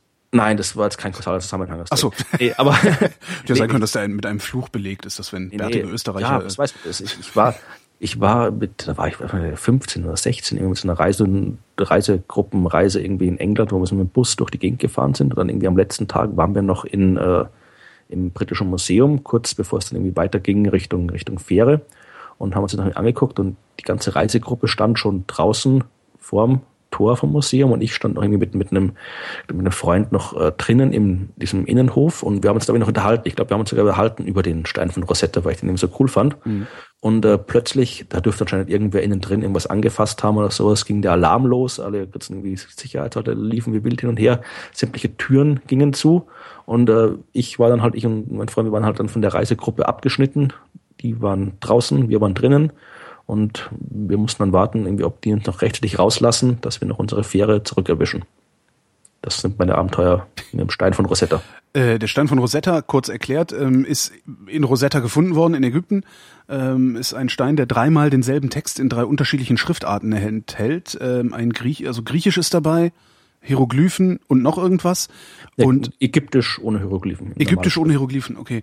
Und äh, dadurch, dass es dreimal derselbe Text ist, konnte man diesen Rosetta-Stein benutzen, um die Hieroglyphen endgültig zu entziffern oder zu entschlüsseln, ähm, was ich total faszinierend finde. Äh, ja, das ist cool. Also die, die ganze Geschichte von, wie Champollion und die ganzen anderen Leute da diese Hieroglyphen entziffert haben, das ist eine ziemlich coole Geschichte. Ich glaube, in ist das nicht von Simon Singh, diesem Kryptografiebuch, das er geschrieben hat. Ich glaube, da ist es erklärt drinnen. Mhm. Das war eine ziemlich, ziemlich coole Geschichte, wie die das irgendwie äh, ausgetüftelt haben, wie das jetzt irgendwie alles, was das jetzt alles heißt. Und genau das erhofft man sich eben auch von Rosetta der Raumsonde. Man möchte jetzt wirklich mal äh, entschlüsseln, wie äh, unser Sonnensystem funktioniert und entstanden ist. Denn die Kometen sind ja im Prinzip noch das, das ursprüngliche Material aus ja. dem alles entstanden ist. Sie sind quasi der Bauschutt, der vor viereinhalb Milliarden Jahren übrig geblieben ist, als die Planeten gebaut worden sind, die Kometen und die Asteroiden. Und in den Planeten selbst also ist das Material chemisch äh, modifiziert worden, umgewandelt worden. Das heißt, die Steine, die bei uns hier rumliegen, die haben nicht mehr viel mit dem ursprünglichen Material zu tun, das vorhanden war im Sonnensystem. Aber die Kometen und die Asteroiden sind eben noch äh, ursprünglich. Mhm. Und deswegen, wenn man die genau untersuchen kann, kann man dann eben viel rausfinden über wie das, wie alles entstanden ist. Vor allem auch, äh, auch unter anderem übers Leben. Ja, also es gibt ja die verschiedensten Hypothesen, wie das Leben mit Kometen zusammenhängen kann. Und auch das wird Rosetta vielleicht herausfinden äh, können. Sind das sind, sind tatsächlich nur sind es Hypothesen oder sind es Thesen, wie das Leben hierher gekommen sein könnte? Also sind ich das eher, eher irgendwie auch romantische Mutmaßungen, dass das Leben aus dem All auf den Planeten aufgeschlagen ist? Oder wissen wir das schon mit an Sicherheit grenzender Wahrscheinlichkeit? Nee, also wir, es gibt verschiedene, verschiedene Abstufungen. Ja, also wenn du erstmal äh, davon ausgehst, dass äh, das Leben Wasser braucht, flüssiges Wasser, mhm. dann äh, sind die Kometen auf jeden Fall mitverantwortlich, denn die haben Großteil des Wassers auf die Erde gebracht, das heute da ist. Mhm. Das heißt, ein Großteil von dem Wasser, das bei uns auf der Erde ist, wurde im Laufe der Zeit äh, in gefrorener Form durch Asteroiden und Kometeneinschläge gebracht. Das heißt, auf die Art und Weise hat, haben die Kometen das Leben auf jeden Fall begünstigt und beeinflusst. Die stärkere These wäre dann halt, äh, dass äh, auch die Grundbausteine fürs Leben, ja, also die ganzen Moleküle, komplexen organischen äh, Stoffe und so weiter, die als Vorstufe für die Entwicklung von Leben nötig sind, dass auch die über Kometen auf die Erde gekommen sind. Denn wir wissen, dass dieses Zeug, diese ganzen Moleküle im Weltall existieren, in den großen äh, Nebeln und Molekülwolken sind die drin. Wir wissen auch, dass die in den Kometen drin sind. Äh, und es kann durchaus sein, dass eben die das auf die Erde gebracht haben. Mhm und dass die, den, da, da den, den Anstoß es gegeben haben für die Entstehung des Lebens. Und die noch stärkere äh, Hypothese wäre eben, dass das Leben schon tatsächlich über Kometen transportiert worden ist. Dass das Leben zum Beispiel auf dem Mars zuerst entstanden ist und äh, dann irgendwie auf, äh, dann ist irgendwie was auf dem Mars eingeschlagen, dann ist dieses äh, so heftig, dass irgendwie ein Brocken vom Mars weggeflogen ist und dann eben irgendwie auf der Erde gelandet ist. Mhm. Das ist diese Panspermie-Hypothese. Also das, und dann gibt es natürlich noch, noch wie beliebig wilde, äh, absurde Variationen von dem Thema, dass halt, keine Ahnung, wie irgendwie, äh, dass, das, dass, dass die Bakterien selbst direkt im All schon äh, existiert und direkt entstanden sind, dass die ganzen Staub, Wolken und Nebel im All aus Bakterien, aus gefriergetrockneten Bakterien entstehen und dann halt so irgendwie auf die Erde gelangen, dass äh, die Kometen von anderen Sternen kommen, dass die Kometen irgendwie von Außerirdischen gezielt ausgesandt werden. Also da gibt es beliebig noch, noch Variationen dazu, aber auf der einen Ende der Skala wissen wir halt, dass Kometen auf jeden Fall einen Einfluss auf die Entstehung des Lebens haben. Und wie stark dieser Einfluss ist, das ist auch was, was man vermutlich dann mit den Ergebnissen von Rosetta besser verstehen wird als vorher. Genug Astronomie für heute. Äh, ja. du bist doch Österreicher. Ja. Erklär mir doch mal, warum ihr keine Wissenschaftsministerium mehr haben wollt. Weil wir in Österreich Wissenschaft ist unnötig und das braucht man nicht. Ah, ihr habt das also schon rausgefunden. Also, das genau. heißt, ihr habt die besseren Wissenschaftler in Österreich. Genau, ja, also wir haben die, die, nee, das Problem ist, Österreich hat irgendwie eine Tradition von äh, dummen Politikern. Okay, das hat, haben andere Länder auch. Ich wollte gerade sagen. Aber in Österreich sind sie halt, ich weiß nicht, ich habe das Gefühl, dass sie in Österreich besonders dumm sind. Vor allem die, die sich um Wissenschaft kümmern sollen. Also wir hatten irgendwie äh, die Wissenschaftsministerin zu meiner aktiven Zeit, als ich an der Uni war, Elisabeth Gera, die hat zum Beispiel das Vorwort für ein Astrologiebuch geschrieben und darin erzählt, wie toll sie Astrologie nicht findet und auch irgendwie in ihren Büros mit Heilsteinen und, und irgendwie Edelstein-Dingen rumgetan. Ihr Nachfolger hat, äh, war, hat offiziell das Buch, Buch über astrologische Medizin präsentiert, irgendwie mit, gemeinsam mit dem Autor bei einer Buchpräsentation, war dafür verantwortlich, dass diesem äh, Wasserbeleber Johann Grander ah, ja, Gott erzählt uns. hat, dass, dass er, wie man Wasser lebendig machen kann und so weiter, äh, war dafür verantwortlich, dass eben der den Orden bekommen hat, beziehungsweise war dafür verantwortlich, dass äh, er den Orden nicht aberkommen bekommen hat, also aberkannt bekommen hat, mit einer wahnwitzigen Begründung. Äh, weiß nicht, ob du die Geschichte kennst, wie der nee, Orden. Nee. Also es ging ja darum, dass dieser Johann Grander hat dieses Granderwasser erfunden. Ja, also hat irgendwie, Gott hat ihm verraten in einer Vision, wie man Wasser beleben kann und das Granderwasser macht dann alles besser und schöner mhm. und toll. Und ich habe in einem Hotel, ich habe in einem Hotel gewohnt und dachte auch, ach, ist das aber ein nettes Hotel. Und dann waren so diese Untersetzer für die Wassergläser, die standen, das ganze Haus ist mit Granderwasser, belebtem Granderwasser ausgerüstet. Hab ich auch ja, gedacht, Mist da will man ja sein Geld nicht hintragen.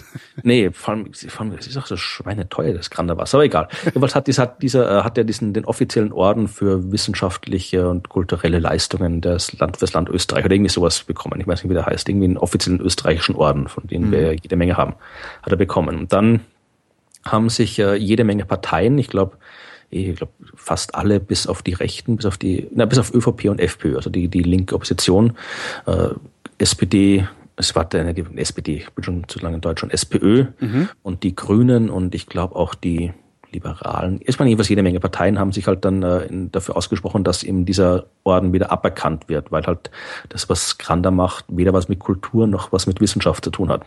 Und natürlich unterstützt von jede Menge Wissenschaftlern und so weiter alles. Habe auch bei mir einen Blog drüber geschrieben und dann kam es eben offizielle Anhörung und offizielle Entscheidung vom Parlament und vom Wissenschaftsminister Johannes Hahn.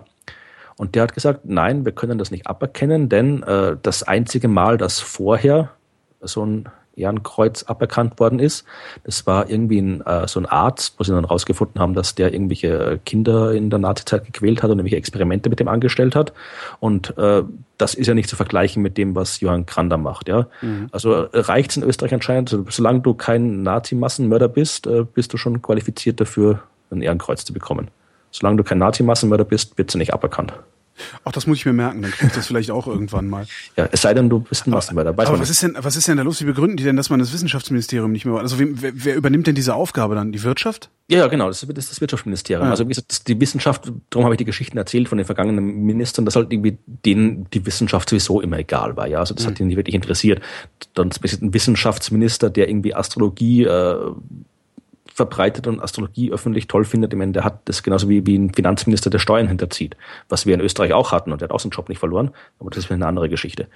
Äh, ja, also wie gesagt, die Wissenschaft hat generell einen relativ geringen Stellenwert. Das wurde auch irgendwie die, die der äh, FWF, das der Pendant zur DFG, also die Forschungsförderungsorganisation in Österreich, mhm. der wurde auch vor Jahren, also die haben irgendwie schon jede Menge Geld gespart, das heißt, da konnten dann überhaupt keine Projekte mehr gefördert werden. Also die Wissenschaft hat eine extrem schlechte Lobby in Österreich und auch die, in der Bevölkerung steht es nicht so wirklich gut da. Da gab es immer diese EU-Studien äh, über, über Wissenschaftsfeindlichkeit und Wissenschaftsverständnis, äh, wo halt Österreich irgendwie so spitze ist im Wissenschaftsignoranz. Ja? Also von allen Europäern ist, den, ist dem Österreicher die Wissenschaft am meisten egal mhm. und äh, ist auch äh, am meisten davon überzeugt, dass eben diese ganze Technologie und Wissenschaft nicht wirklich für was Gutes. Hast du äh, was? Hast, mhm also was da jetzt irgendwie der, Auslöser und was die Ursache ist, also ob die Politiker äh, sich dafür nicht interessieren, weil die Bevölkerung sich nicht interessiert oder die Bevölkerung sich nicht interessiert, weil die Politiker äh, das Thema jahrzehntelang äh, runtergedrückt haben, das weiß ich nicht. Aber es ist auf jeden Fall wirklich so, dass Wissenschaft in Österreich nicht wirklich wahnsinnig äh, von offizieller Seite, von politischer Seite nicht wirklich wahnsinnig gefördert wird. Und insofern war es halt nur konsequent nach, dem, nach der letzten Wahl dann halt wieder irgendwelche Ministerien umgebildet worden sind, dass halt dann jetzt gesagt haben, okay, wir schaffen jetzt die Wissenschaft als eigenständiges Ministerium ab und lassen das jetzt irgendwie den Wirtschaftsminister übernehmen. Äh, merkt man das in den Universitäten? Das weiß ich ehrlich gesagt nicht mehr. Ich bin dann schon ein bisschen länger raus aus mhm. der, der, der Unis in Österreich. Ich weiß, dass es auf jeden Fall nicht leichter geworden ist. Also, dass auch in Österreich diese ganze Verschulung des Studiums immer zunimmt, dass auch da die Ausrichtung eben auf, auf, auf die Industrie immer stärker zunimmt. Also dass halt irgendwie es nicht mehr darum geht, an der Universität einfach Dinge zu lernen, sondern eben Leute zu produzieren, auszubilden, die dann einen qualifizierten Job irgendwo in der Industrie oder Wirtschaft übernehmen können. Also das mhm. wird immer, immer, immer stärker als, als Schulungs- und Ausbildungseinrichtung und eben nicht als Forschungseinrichtung wahrgenommen. Und das wird dann natürlich noch mehr gefördert durch solche Geschichten wie eben, äh, dass man es eben wirklich halt auch nicht mehr so tut, als, als äh, wäre die Wissenschaft egal, sondern sie eben auch direkt der, der Wirtschaft unterstellt. Ja, also dass der Wirtschaft, wenn es genauso, genauso, es wäre genauso bescheuert jetzt irgendwie, wenn jetzt irgendwie in Deutschland oder anderswo äh, Wirtschaft und Umweltministerium zusammengeschmissen werden, weil natürlich irgendwie die Interessen der Wirtschaft sind nicht die Interessen der Umwelt und umgekehrt und das sollte der Möglichkeit von unterschiedlichen Personen wahrgenommen werden, weil sonst gibt es einen Interessenskonflikt. Und genauso sind die Interessen der Wissenschaft nicht die Interessen der Wirtschaft und umgekehrt. Und dass jetzt von der gleichen Person diese sich widersprechenden Interessen wahrnehmen zu lassen. Das zeigt halt wirklich, dass man immer noch nicht verstanden hat, was Wissenschaft ist in Österreich. Hat man es in Deutschland verstanden? Da habe ich das Gefühl zumindest ein bisschen besser. Also ich glaube, äh, Deutschland ist jetzt nicht so, dass, dass der, die Insel der Seligen, was die Wissenschaft angeht, das definitiv nicht, aber es ist doch zumindest noch, noch, äh, noch stärker so ein Bewusstsein da, dass Wissenschaft doch was ist, was, was prinzipiell was vielleicht nicht jeder mag, was vielleicht nicht jeder versteht, aber doch was, was man halt machen sollte, was ein Land machen sollte. Ja, also auch wenn nicht jeder in der Bevölkerung wie unbedingt sagt, ja, Wissenschaft ist toll und wir brauchen unbedingt Unis und nicht jeder weiß, was in der Uni passiert, aber es ist trotzdem eher noch so das Bewusstsein da, dass halt Wissenschaft was ist, was halt so ein Land braucht. Ein hm. Land braucht irgendwie ein Verteidigungsministerium, braucht ein Wissenschaftsministerium, braucht ein Wirtschaftsministerium. Das sind halt Dinge, die ein Land braucht. Und in Österreich habe ich eher das Gefühl, dass doch auch von politischer Seite und auch von der Bevölkerung von großen Teilen Wissenschaft hat irgendwie, ja, das ist halt wie Wissenschaft, wer braucht das? Das ist zunächst gut, das kann man abschaffen, das braucht man nicht.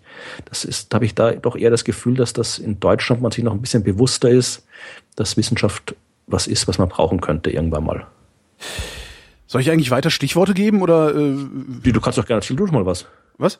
Erzähl du doch mal was. Ach, ich habe wenig zu erzählen. Also, ich habe ja, ich habe ja so schön äh, gedacht, äh, ich verwende einfach mal den, den Zugang, den ich habe zu, äh, zu den ganzen Nachrichtentickern, ähm, um ein paar Themen rauszukramen. Äh, habe das auch gemacht und die habe ich dann äh, sogar schön ausgedruckt, ne? weil ich dachte, äh, druck's mal aus, dann kannst du es irgendwie lesen, wenn, wenn du kein Internet da hast äh, und das dann liegen lassen. Das ist so. Äh, von daher äh, bin ich fast ausschließlich auf deine Stichworte angewiesen. Ähm, wir müssen, du kannst ja, wir müssen ja nicht nur über, über Wissenschaft als Forschungsergebnis reden, sondern auch über Wissenschaft als Wissenschaftsvermittlung. Das ist immer mein, mein großes Thema, dass ich eben immer probiere ja. zu vermitteln, dass eben Wissenschaft mehr ist als nur Forschung, sondern dass zur Wissenschaft genauso gehört äh, Lehre, das heißt äh, mhm. mit dem, was man gelernt hat, äh, neue Menschen auszubilden und äh, Öffentlichkeitsarbeit, also der, dem Rest der Welt zu erzählen, was man gemacht hat und warum das interessant oder wichtig ist, was man gemacht hat. Und du bist ja äh, als Medienmensch, zumindest was den Teil der, der Verbreitung angeht, genauso qualifiziert Dinge zu, zu äh, sagen und tun wie der Rest der Welt. Also das, da, da könnte man, da könnte ich jetzt eine Stunde lang drüber schimpfen über die öffentlich-rechtlichen Medien. Ach tatsächlich. Die, dass die Wissenschaft in Deutschland und so weiter. Also da, da können wir, könnten wir, könntest du, könnten wir. Echt, haben die öffentlich-rechtlichen Probleme mit der Wissenschaftskommunikation? Ja, also das Problem ist, äh, mal, wenn, man, wenn, wenn jemand äh, Wissenschaft vermitteln sollte, ja. dann auf jeden Fall die öffentlich-rechtlichen. Also man kann es mit die Privaten, die können halt machen, was sie wollen. Das, die, machen sie ja auch, machen sie auch und das heißt Galileo. Ja. Genau. Also im Prinzip, im Prinzip, wenn, wenn, wenn die privaten Sender klug wären, dann würden die sich auch überlegen, wie sie vernünftig Wissenschaft äh, mhm machen können. Wissenschaft, wenn man es richtig aufbereitet, fasziniert wahnsinnig viele Menschen. Ja, bindet halt auch sehr viel Zeit. Also das ist halt nichts, was du mal schnell irgendwie in einem 1 Minuten 30 Filmchen oder in einem 1 Minuten ja. 30 Radiobeitrag äh, über die Bühne bringst. Ja, aber das Problem ist halt, wenn alle, auch ich, ich behaupte jetzt mal auch alles andere, was man eben mal schnell in 1,30 rüberbringt, ist scheiße. Ja, Weil jedes Thema, das vernünftig auch, irgendwie ja. auf, jedes Thema, das irgendwie, dass man, dem man sich vernünftig beschäftigt, muss man sich vernünftig beschäftigen. Also insofern kann man sich auch mit Wissenschaft vernünftig beschäftigen, wenn man wollen würde. Mhm das Problem ist halt äh, gerade die, die, die öffentlich-rechtlichen, ich meine, gerade die, die könnten sich ja leisten. Ich meine, die, die müssten ja eigentlich sich nicht um diesen ganzen Quotenquatsch kümmern. Und äh, die könnten sich da leisten, zu experimentieren, Dinge zu machen. Also ich vergleiche das immer wahnsinnig gern mit, mit der BBC, die da extrem tolle Sendungen macht. Gerade irgendwie letzte Woche war wieder das jährliche Stargazing Live. Es war an drei Abenden die Woche, 20 Uhr am Abend zur besten Sendezeit, wirklich zwei Stunden lang Astronomie und Wissenschaft im Fernsehen an drei aufeinanderfolgenden Tagen. Ich meine, kann man sich nicht vorstellen, dass irgendwie ARD drei Tage hintereinander zur besten äh, zur Hauptsendezeit äh, irgendwie Wissenschaft im Fernsehen macht. Da kommt dann höchstens mal irgendwie Eckert von Hirschhausen und macht Witze über Medizin. Ja, das ist das eigentlich, ist, ist, äh, äh, was der Hirschhausen da macht, kannst du da, kannst du das ertragen? Doch, schon. Also ich sag mal, ich bin, okay, ich bin jetzt kein, kein persönlicher Fan jetzt unbedingt von Hirschhausen und Ich meine auch überhaupt die, die Art und Weise, wie man es auf, aufbereitet und so. Also Humor ist ja eh Geschmackssache. Also, also doch, prinzipiell, prinzipiell schon. Also ich finde dies, diese, dieser Ansatz, äh, den finde ich prinzipiell okay, wenn man mit dem wirklich Menschen erreichen kann. Äh, das ist halt, äh, ich weiß nicht, ob du die Science Buster aus Österreich kennst. Die ja. machen genau das dort auch. Die haben halt wirklich Wissenschaft mit Humor. Und das ist nämlich, wenn du jetzt irgendwie den Leute fragst, ja, ob sie jetzt irgendwie zu einem wissenschaftlichen Vortrag kommen wollen oder ob sie irgendwie was über Wissenschaft anhören wollen, dann sagen die meisten, nee, Wissenschaft langweilig, interessiert mich nicht, kompliziert, verstehe ich nicht, äh, da gehe ich nicht hin. Mhm. Aber wenn sie sagt, ja, bist du mit einem Kabarett-Comedy, dann kommen sie hin. Und wenn halt einer steht, der halt irgendwie Kabarett und Comedy macht und halt zufällig Kabarett und Comedy über Wissenschaft macht, dann hören die Menschen weiter zu. Und so kann man auf, über diese Schiene kann man wirklich Menschen erreichen, die man sonst nicht erreichen kann. Insofern finde ich das, was, was hier Schausen den Ansatz, finde ich durchaus okay, dass das gemacht wird. Und es ist auch gut, dass halt der dann halt doch irgendwie ab und zu mal so eine Show um 20.15 Uhr hat, wo dann halt wirklich zuschauen. Äh, ja, also ich persönlich mit dem Humor an sich ist jetzt nicht meins, aber ich finde es als Ansatz, finde ich es finde ich eigentlich recht gut. Ich beobachte halt, ähm, wenn es dann mal um Wissenschaft geht, also ich kenne es ja nur vom Radio, äh, weil ich Radio mache, ähm, dass sich Redaktionen, also du hast ja, wenn du Autor bist und, und mit irgendeinem Thema ankommst und sagst, hier, da könnte ich ein interessantes äh, Kollegengespräch drüber machen, mal erzählen, was das mit Rosetta ist und so, ähm, beispielsweise, dass ich dann häufig auf Redakteure treffe, die entweder äh, auch genau die genau auf der Schiene stehen, also auf dem auf dem Standpunkt der Wissenschaft, das bringt doch alles nichts. Was, was, was soll der Scheiß? Das nutzt halt nichts. Also was ist denn der der praktische Nutzen für unser Publikum? Weil wenn wir schon was, wenn wir schon Sendezeit opfern, dann muss das Publikum hinterher ja auch was davon haben. Und ein reiner Erkenntnisgewinn ist oft zu wenig. Und das andere Problem, was ich häufig vorfinde, ist, dass Redakteure halt auch keine Ahnung haben und du denen das Thema in einer solchen Weise verkaufen, also schmackhaft machen musst, äh, dass dir schon die Lust vergeht. Also dass, dass, dass die einfach nicht sagen, okay, der, der hat ein bisschen Plan von Wissenschaft, äh, lass den mal reden. Wenn er sagt, das ist okay, dann wird das schon okay sein. Also, sondern es muss halt immer irgendwie verkauft werden. Also das, das, ja, und das, der, der, die andere Seite dieser Medaille der, der Redakteure, die mit Wissenschaft eigentlich nichts anzufangen wissen, äh, ist dann halt, dass äh, auf einmal im öffentlich-rechtlichen Rundfunk so Dauerwerbesendung für irgendwelche Pseudomedizin und Pseudowissenschaft gezeigt wird. Das, das sehe ich so als Problem. Also ich glaube, das Problem sind wirklich die Redaktionen. Also das, äh ja, ich, ich glaube, das Problem ist, dass die Wissenschaft, dass man immer noch so so ein bisschen ein falsches Verständnis davon hat, was Wissenschaft ist. Mhm. Das ist immer noch irgendwie so ein bisschen so, so ehrfurchtsvoll und das irgendwie, da darf man jetzt irgendwie, das muss jetzt alles ganz, ganz, ganz exakt und kompliziert und alles möglichst, darf man jetzt irgendwie nicht, nicht, keine Witze drüber machen, das darf man auch nicht locker machen. Mhm. Das muss alles seriös sein und am besten mit einem Professor Doktor und nicht irgendwie einen Studenten oder sowas. Und äh, das ist das Problem, dass eben die Redakteure auch diesen, diese, diese Ehrfurcht mhm. vor der Wissenschaft haben. Ja, die haben halt Angst, was Falsches zu behaupten und selber können sie es ja. nicht überprüfen. Ne? Genau, aber ja. das ist halt irgendwie, aber da ist es, das ist im Prinzip nicht anders als, als bei anderen Themen. Ja, Sportwissenschaft, äh, Sport und Politik, da wird genauso Falsches behauptet von den Medien. Da schert sich auch keiner drum. Genauso kann man auch die, das ganze Wissenschaftsthema ein bisschen lockerer angehen. Einfach mal eben, einfach mal drüber plaudern, drüber reden. Ich meine, schau dir an, was da irgendwie äh, auf den ganzen, diese ganzen Talkshows, ich meine jetzt nicht irgendwie hart, aber fair und diese ganzen Geschichten, wo über konkreten Thema geredet wird, sondern was da auf den dritten immer läuft, irgendwie Riverboat oder ja. drei von neun, wie das ja. ganz heißt. Ich meine, da sitzen Typen da, irgendwelche Prominente äh, und reden über irgendwas. Ja, mhm. die sitzen da und quatschen zwei Stunden. Äh, sowas könnte man über Wissenschaft genauso machen. Meine, wir probieren das ja hier gerade. Aber sowas könnte man genauso machen, indem man halt irgendwie da sitzt mal ein paar Wissenschaftler hin, vielleicht ein paar, paar Wissenschaftsjournalisten, Autoren, mhm. äh, Leute, die Dokumentarfilme machen. es gibt genug interessante Menschen. Die könnte man da hinsetzen und die könnten quatschen. Ja. Und dass das funktioniert, das sieht man zum Beispiel in der BBC bei dieser Stargazing-Sendung. Da gibt es eben zuerst äh, eineinhalb Stunden lang diese normale Sendung Stargazing Live, wo halt äh, Brian Cox und der, dieser äh, irische Kabarettist Daryl O'Brien, der auch Physiker und Mathematiker ist, über Astronomie reden. Gibt es irgendwie live aus einer Sternwarte berichten die, irgendwie Live-Schaltungen irgendwie nach Norwegen zum Polarlicht war jetzt irgendwie die letzten Tage. Und dazu halt irgendwie so ganz im Prinzip klassisches Wissenschaftsprogramm, ja, mhm. Gespräche, Interviews, äh, Einspieler, also ganz normales, also wirklich gut gemachtes Wissenschaftsprogramm. Und danach kommt immer noch so eine halbe, dreiviertel Stunde äh, Back to Earth heißt das. Da sitzen die ganzen Typen, die ganzen Wissenschaftler, die aufgetreten sind, äh, die Moderatoren, alle, die dabei waren, sitzen in so einer lockeren Runde, trinken irgendwie Wein oder sonst irgendwas, irgendwie russischen Champagner haben sie jetzt irgendwie getrunken der letzten Mal, wo es irgendwie, den sie immer beim Raketenstart trinken. Die sitzen da und quatschen.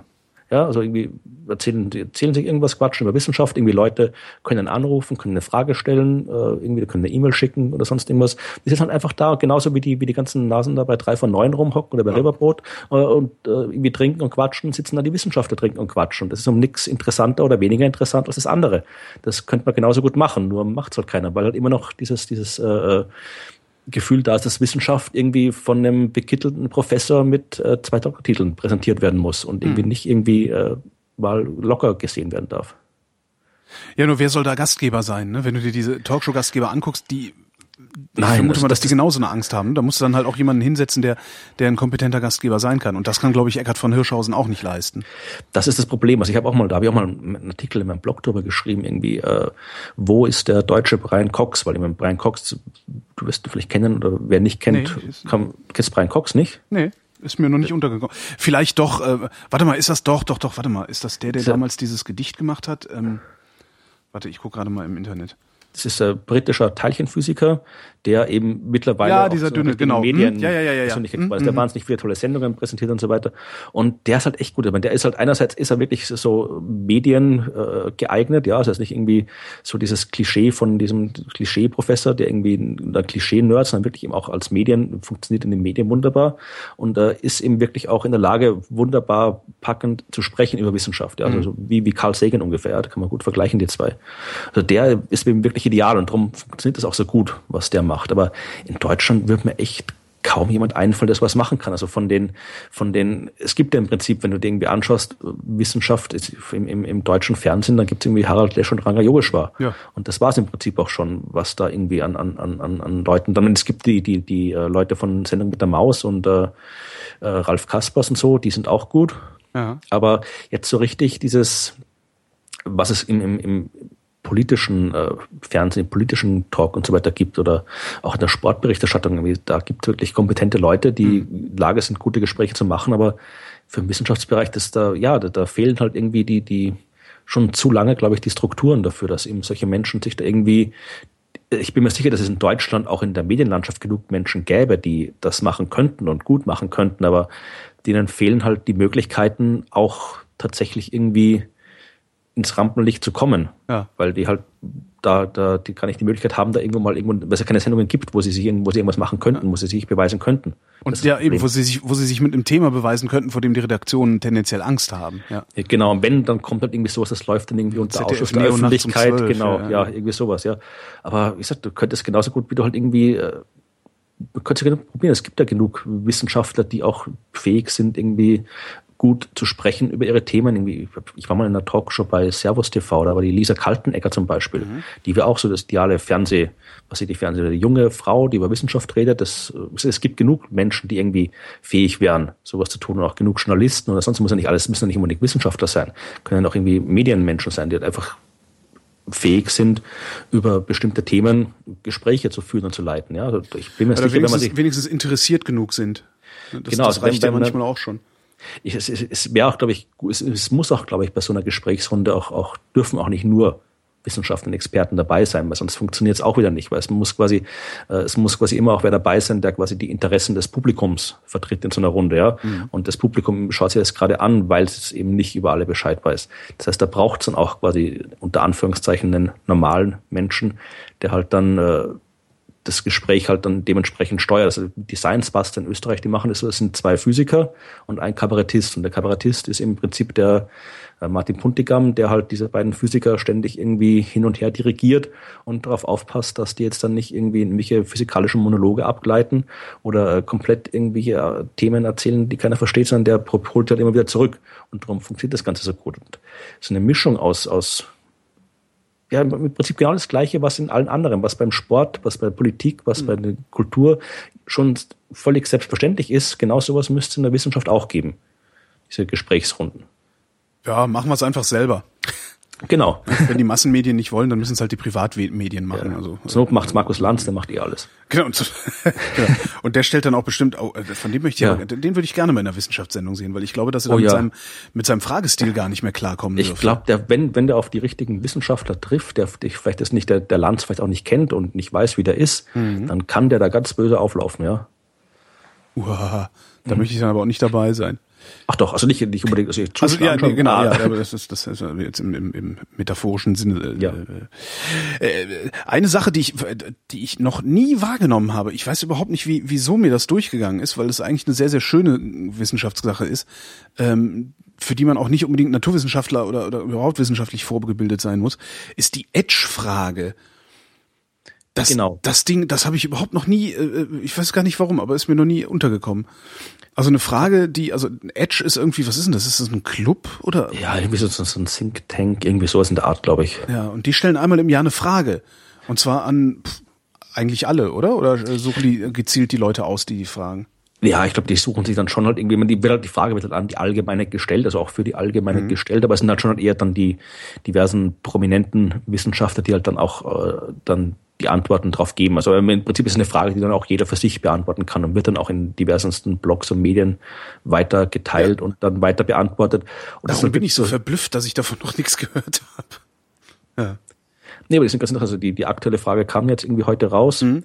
welches wissenschaftliche Konzept es Zeit wird abzuschaffen oder zu ersetzen. Ja. Da waren gerade ein paar ganz interessante Antworten dabei. Ich habe jetzt, ich erinnere mich hier gerade, was alles dabei war, aber glaube irgendwie, was, was, was ich recht gut fand, war, äh, was war das? Ich, ich, war, war das der, ich glaube von Martin Rees, dem, dem englischen Astronomen, der gesagt hat, wir sollten die Idee, dass die, die, die, die Vorstellung abschaffen, dass äh, das Universum überall gleich aussieht und gleich funktioniert. Aha. Weil das ist was, wir dann ausgehen. Wir gehen davon ja. aus, dass die Naturgesetze, die hier bei uns äh, wirken und funktionieren, auch noch in der Galaxie nebenan und auch noch in der Galaxie in 10 Milliarden Lichtjahren Entfernung funktioniert. Und das ist quasi das Universum, dass das, was wir hier über das Universum lernen, auch anderswo im Universum funktioniert. Mhm.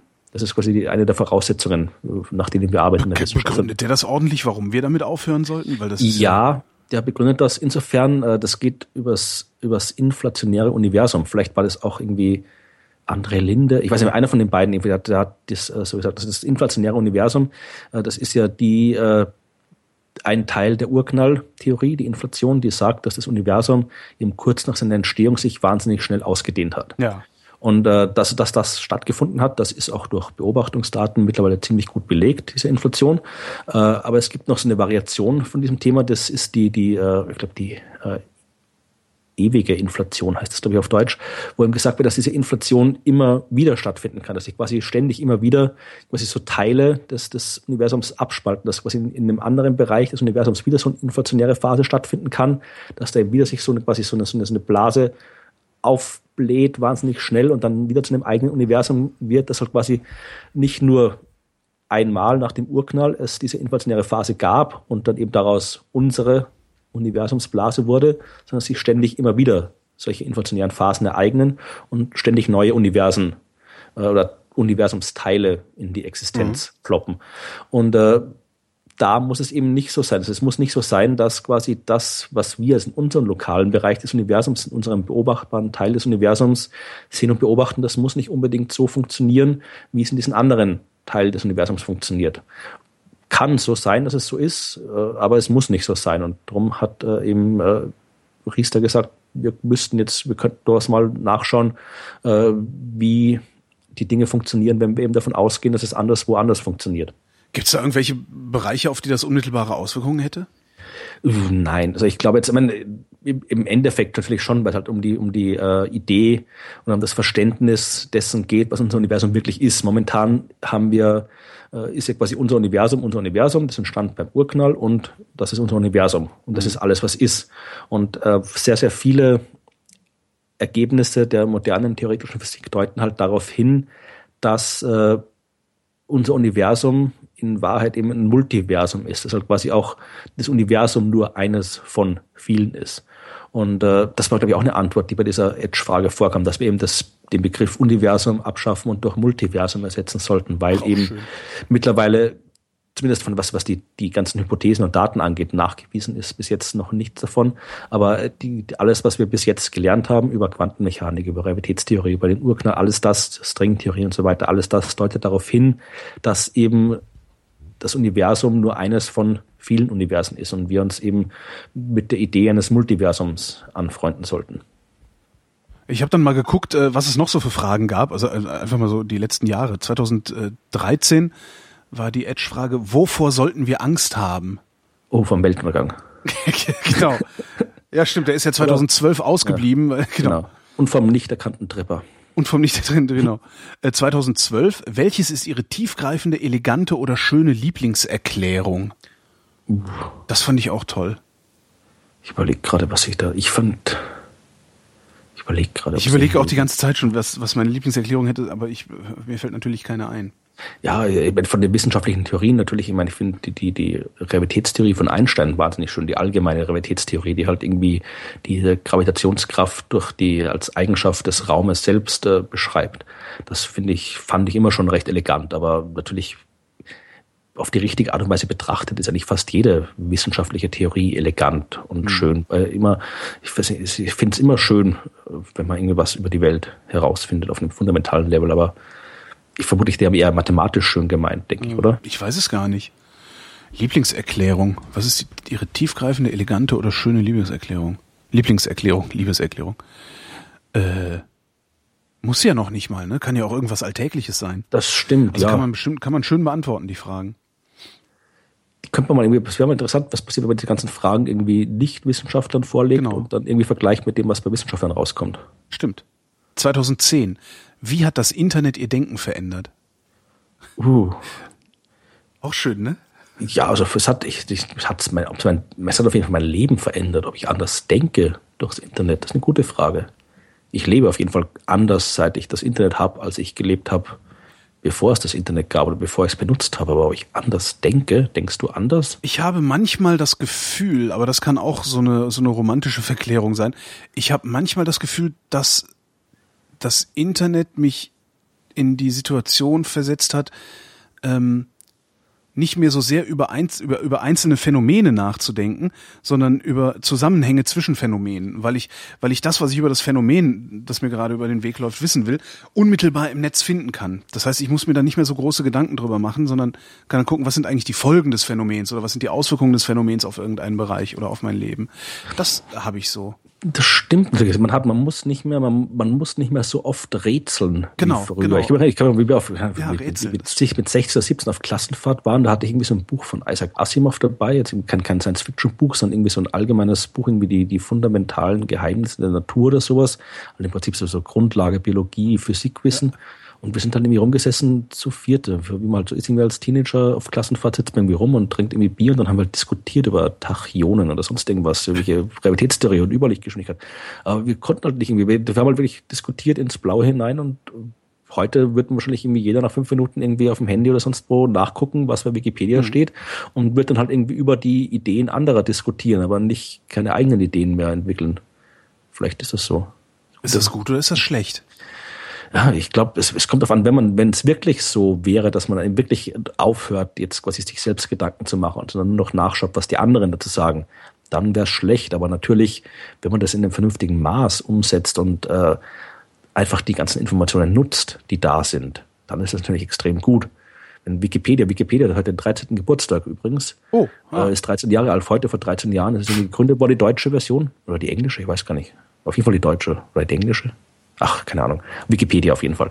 Äh, und äh, das ist natürlich großartig. Ich weiß noch, ich weiß ja noch, wie es war, wie bevor es kein Wikipedia gab. Ja, ich hatte noch eine Enzyklopädie zu Hause, wo ich dann nachschauen musste. Und da stand zu dem Wort halt, da stand halt irgendwie drei Zeilen drin. Und wenn ich mehr wissen wollte, musste ich in die Bücherei gehen und dort irgendwo nachgucken, ob es da Bücher gibt. Heute kann man über so gut wie alles sofort bei Wikipedia nachschauen. Das ist natürlich schon wahnsinnig großartig. Absolut. Was hast du denn noch für Themen gese- gesehen, die du, die du äh, spannend fandst? Ein Freund von mir hat mir gerade über das, äh, das, das Projekt Steve berichtet. Also der Freund heißt Projekt Stefan. Das ist äh, von, vom amerikanischen, äh, von der amerikanischen äh, Akademie der Wissenschaften, glaube ich, irgendeine Bildungseinrichtung, die äh, Wissenschaftler, die Steve oder Stefan oder Esteban oder Istvan oder wie auch immer, irgendwelche Variationen von Stefan halt heißen, äh, dazu auffordern, sich öffentlich in der Liste einzutragen und öffentlich zu erklären, dass äh, Evolutionstheorie toll und wichtig und vernünftig ist. Um eine Liste zu führen, in der möglichst viele Stefans stehen, die das sagen? Genau. Das ist, ging, das ist natürlich nicht ernst gemeint. Das ging halt so. irgendwie, äh, die, die, es gibt ja diese ganzen kreationistischen Institute in den USA, irgendwie äh, Discovery-Institute, wie die alle heißen, die ja immer gerne so Listen führen. Ja, hier 173 Wissenschaftler sagen, die Evolutionstheorie ist, ist bescheuert oder ist falsch oder 225 Wissenschaftler lehnen die The Evolutionstheorie ab und dann immer so tun, als wäre das ein Beleg für irgendwas, ja. Ja.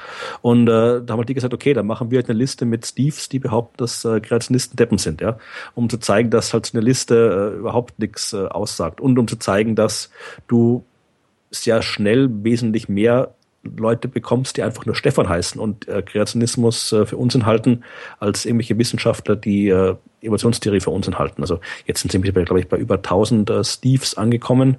Und dann kannst du halt wie umrechnen auf die Gesamtbevölkerung. Aber wie gesagt, es geht halt irgendwie nicht, es geht halt darum zu zeigen, dass jetzt irgendwie Wissenschaft nicht irgendwie, vor allem nicht nach Mehrheiten funktioniert, selbst wenn irgendwie eine Milliarde Wissenschaftler ablehnen würden, Evolutionstheorie, wenn, wenn die Belege darauf hindeuten, dann ist es halt so. Also das funktioniert nicht nach Mehrheit in der Wissenschaft.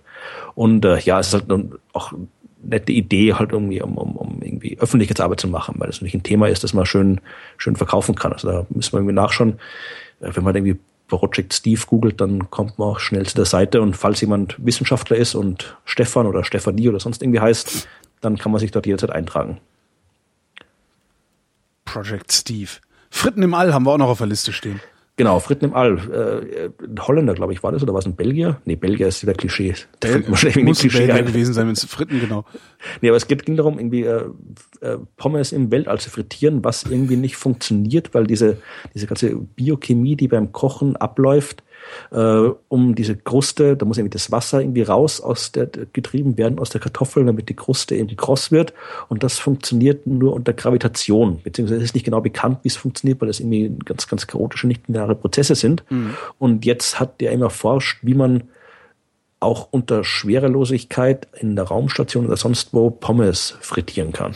Mit irgendwie zentrifugierenden Fritteusen. Ist, ist der dafür, sind die dafür wirklich auf die Raumstation gegangen und haben da Fritten gemacht oder haben die das irgendwo nein, simuliert? Nein, nein, ich glaube, die haben das simuliert haben. Also ja. das, äh, ich glaube, ich weiß nicht, ich glaube, es geht auch darum, ich bin mir nicht ganz sicher, wozu das gut ist. Ich glaube, es ging darum, dass wenn da mal jemand irgendwie zum Mars fliegt oder irgendwo, wo, wo ganz lange Weltraummissionen hat, dann geht, hängt er wahrscheinlich mit der Tütenfraß irgendwie nach, nach Monaten irgendwie zum, zum Hals raus und du wirst irre und sprengst das Teil in die Luft oder sowas, keine Ahnung. Oder bringst deine, deine Mitastronauten um und damit du halt ein bisschen Normalität reinbekommst in solche Langzeit-Weltraummissionen, will man halt auch normales Essen haben und äh, Pommes sind anscheinend für, für viele normales Essen. Also da will man dann irgendwie frittierte Pommes haben auf der Raumstation oder im Raumschiff und drum wird das erforscht, glaube ich. Aber es ist schön, gut zu wissen, dass sowas auch gemacht wird. Ja, und was sie rausgefunden haben, ist, äh, man braucht äh, eine Zentrifuge, die die dreifache Erdanziehungskraft erzeugt. Ähm, ich, ich, sowas finde ich halt immer sehr, sehr, sehr schön. Jetzt also, weißt du, wissen wir auch, warum, hm? jetzt wissen wir auch, warum diese ganzen Raumstationen jetzt als Fiction-Film sich alle immer genau, drehen. Weil das Frittenbuden sind. genau. Das Frittenbuden da oben. Äh, und und wenn, wenn man mit der dreifachen Erdanziehung äh, Fritten frittiert in so einer Zentrifugalfritteuse, braucht man nur die halbe Zeit und ein Drittel der Energie dann könnte man das irgendwie auch für, für das wird McDonalds sicherlich bald äh, aufgreifen. Da wird es dann bald äh, von, von, von Zentrifugen angetriebene McDonalds-Pommes geben, weil das ja alles dann, je schneller, desto besser. Das ist eigentlich auch was, was man mal sich rausgucken könnte, wie viel Wissenschaft über McDonalds-Produkte schon betrieben worden ist. Oh, jede Menge, vor allem jede Menge Unsinnswissenschaft. Da gibt es diese tollen Geschichten, die immer wieder mal aufpoppen bei Facebook oder sowas, wo diese Burger, der angeblich nicht verrottet und ja, deswegen ja. ein Hinweis ist, dass McDonalds wahnsinnig grauenhafte Stoffe da reintut, was natürlich kompletter Unsinn ist weil das halt äh, damit überhaupt nichts zu tun hat mit irgendwelchen Inhaltsstoffen, sondern eben nur damit, wie viel Wasser da drin ist. Ja, und es ist zu Aber, wenig Wasser drin, als dass es ordentlich gammeln genau. könnte. Also wenn du das irgendwie, wenn du das Zeug irgendwie in eine Tupperdose steckst, wo halt das Wasser nicht verdampfen kann, sondern nicht verdunsten kann, sondern immer, immer drin bleibt, dann schimmelt das Zeug genauso wie alles andere. Aber ja, da gibt es sicher jede Menge Wissenschaft über, über, über mich würde interessieren, wie viel Wissenschaft quasi, nicht jetzt wie viel Wissenschaft über McDonalds gemacht worden ist, sondern wie viel Naturwissenschaft McDonalds für ihre Produkte verwendet. Also ob da irgendwie die ganzen, die ganzen Fritteusen, die sie haben, oder die ganzen Bratgeräte oder was weiß ich, ob da, ob das jetzt quasi einfach alles irgendwie halt, ja, irgendwie im nächsten Küchenladen und gekauft oder ob da wirklich irgendwie auch konkrete äh, Wissenschaft dahinter nee, die. Die betreiben da konkrete Forschung. Also das, das ist ja alles wirklich minutiös, also auf die Sekunde genau ausgerechnet, wie lange äh, welches Produkt gebraten werden muss, um diesen konstanten Geschmack zu behalten, den es ja in jeder Filiale hat. Also das ist richtig. Die, die testen sich da wie, also die testen wie blöde an ihren Sachen rum. Also selbst mal einen McDonalds-Wissenschaftler auftreiben. Du kannst ja, du kannst ja bei McDonalds, ich habe mal versucht, äh, also du kannst bei, bei Burger King kann man seine Burger konfektionieren. Da kannst du halt sagen, ja, mach mal mehr Zwiebeln, kein Salat, äh, doppelt Soße oder sowas. Ähm, das geht bei McDonalds nicht. Also du kannst noch nicht mal sagen, ich hätte gerne von der Soße, die ich so lecker finde, die doppelte Menge.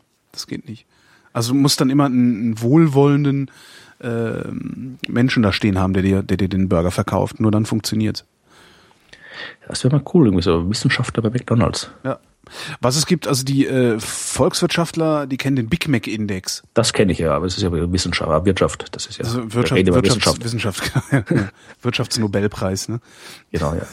In Erinnerung an, an Nobel gestifteter genau. Preis. Wie heißt es offiziell, weiß ich gar nicht, aber. Ich weiß ja, an Erinnerung, in Erinnerung an Alfred Nobel. Irgendwie sowas, ja. Grauenhaft. Haben wir noch was vergessen? Ja, vergessen. Meine, Wissenschaft können, kann man, kann man, kann man immer reden. Wir haben noch nicht über die, über die, über die, wir haben noch kaum über Biologie gesprochen oder über Geologie oder ja. über Sportwissenschaften ja, oder über Geschichte. Habe ich aber auch gerade nichts auf der Pfanne. Hast du da was? Sonst müssen wir es in der nächsten Sendung machen. Ja, nee, müsste man, müsste ich, müsste, es gibt so viel, das ist das Problem. Ich, ja. ich schaffe schon kaum, mich irgendwie, was, was die Astronomie angeht, irgendwie auf dem Laufenden zu halten. Da habe ich noch meine Quellen und das ist noch halbwegs machbar, irgendwie da zumindest einen Überblick zu behalten, einen groben Überblick über alles, was in der Astronomie passiert. Aber die ganzen anderen Themen, beim besten Willen, es gibt so viel interessante Sachen, die da passieren.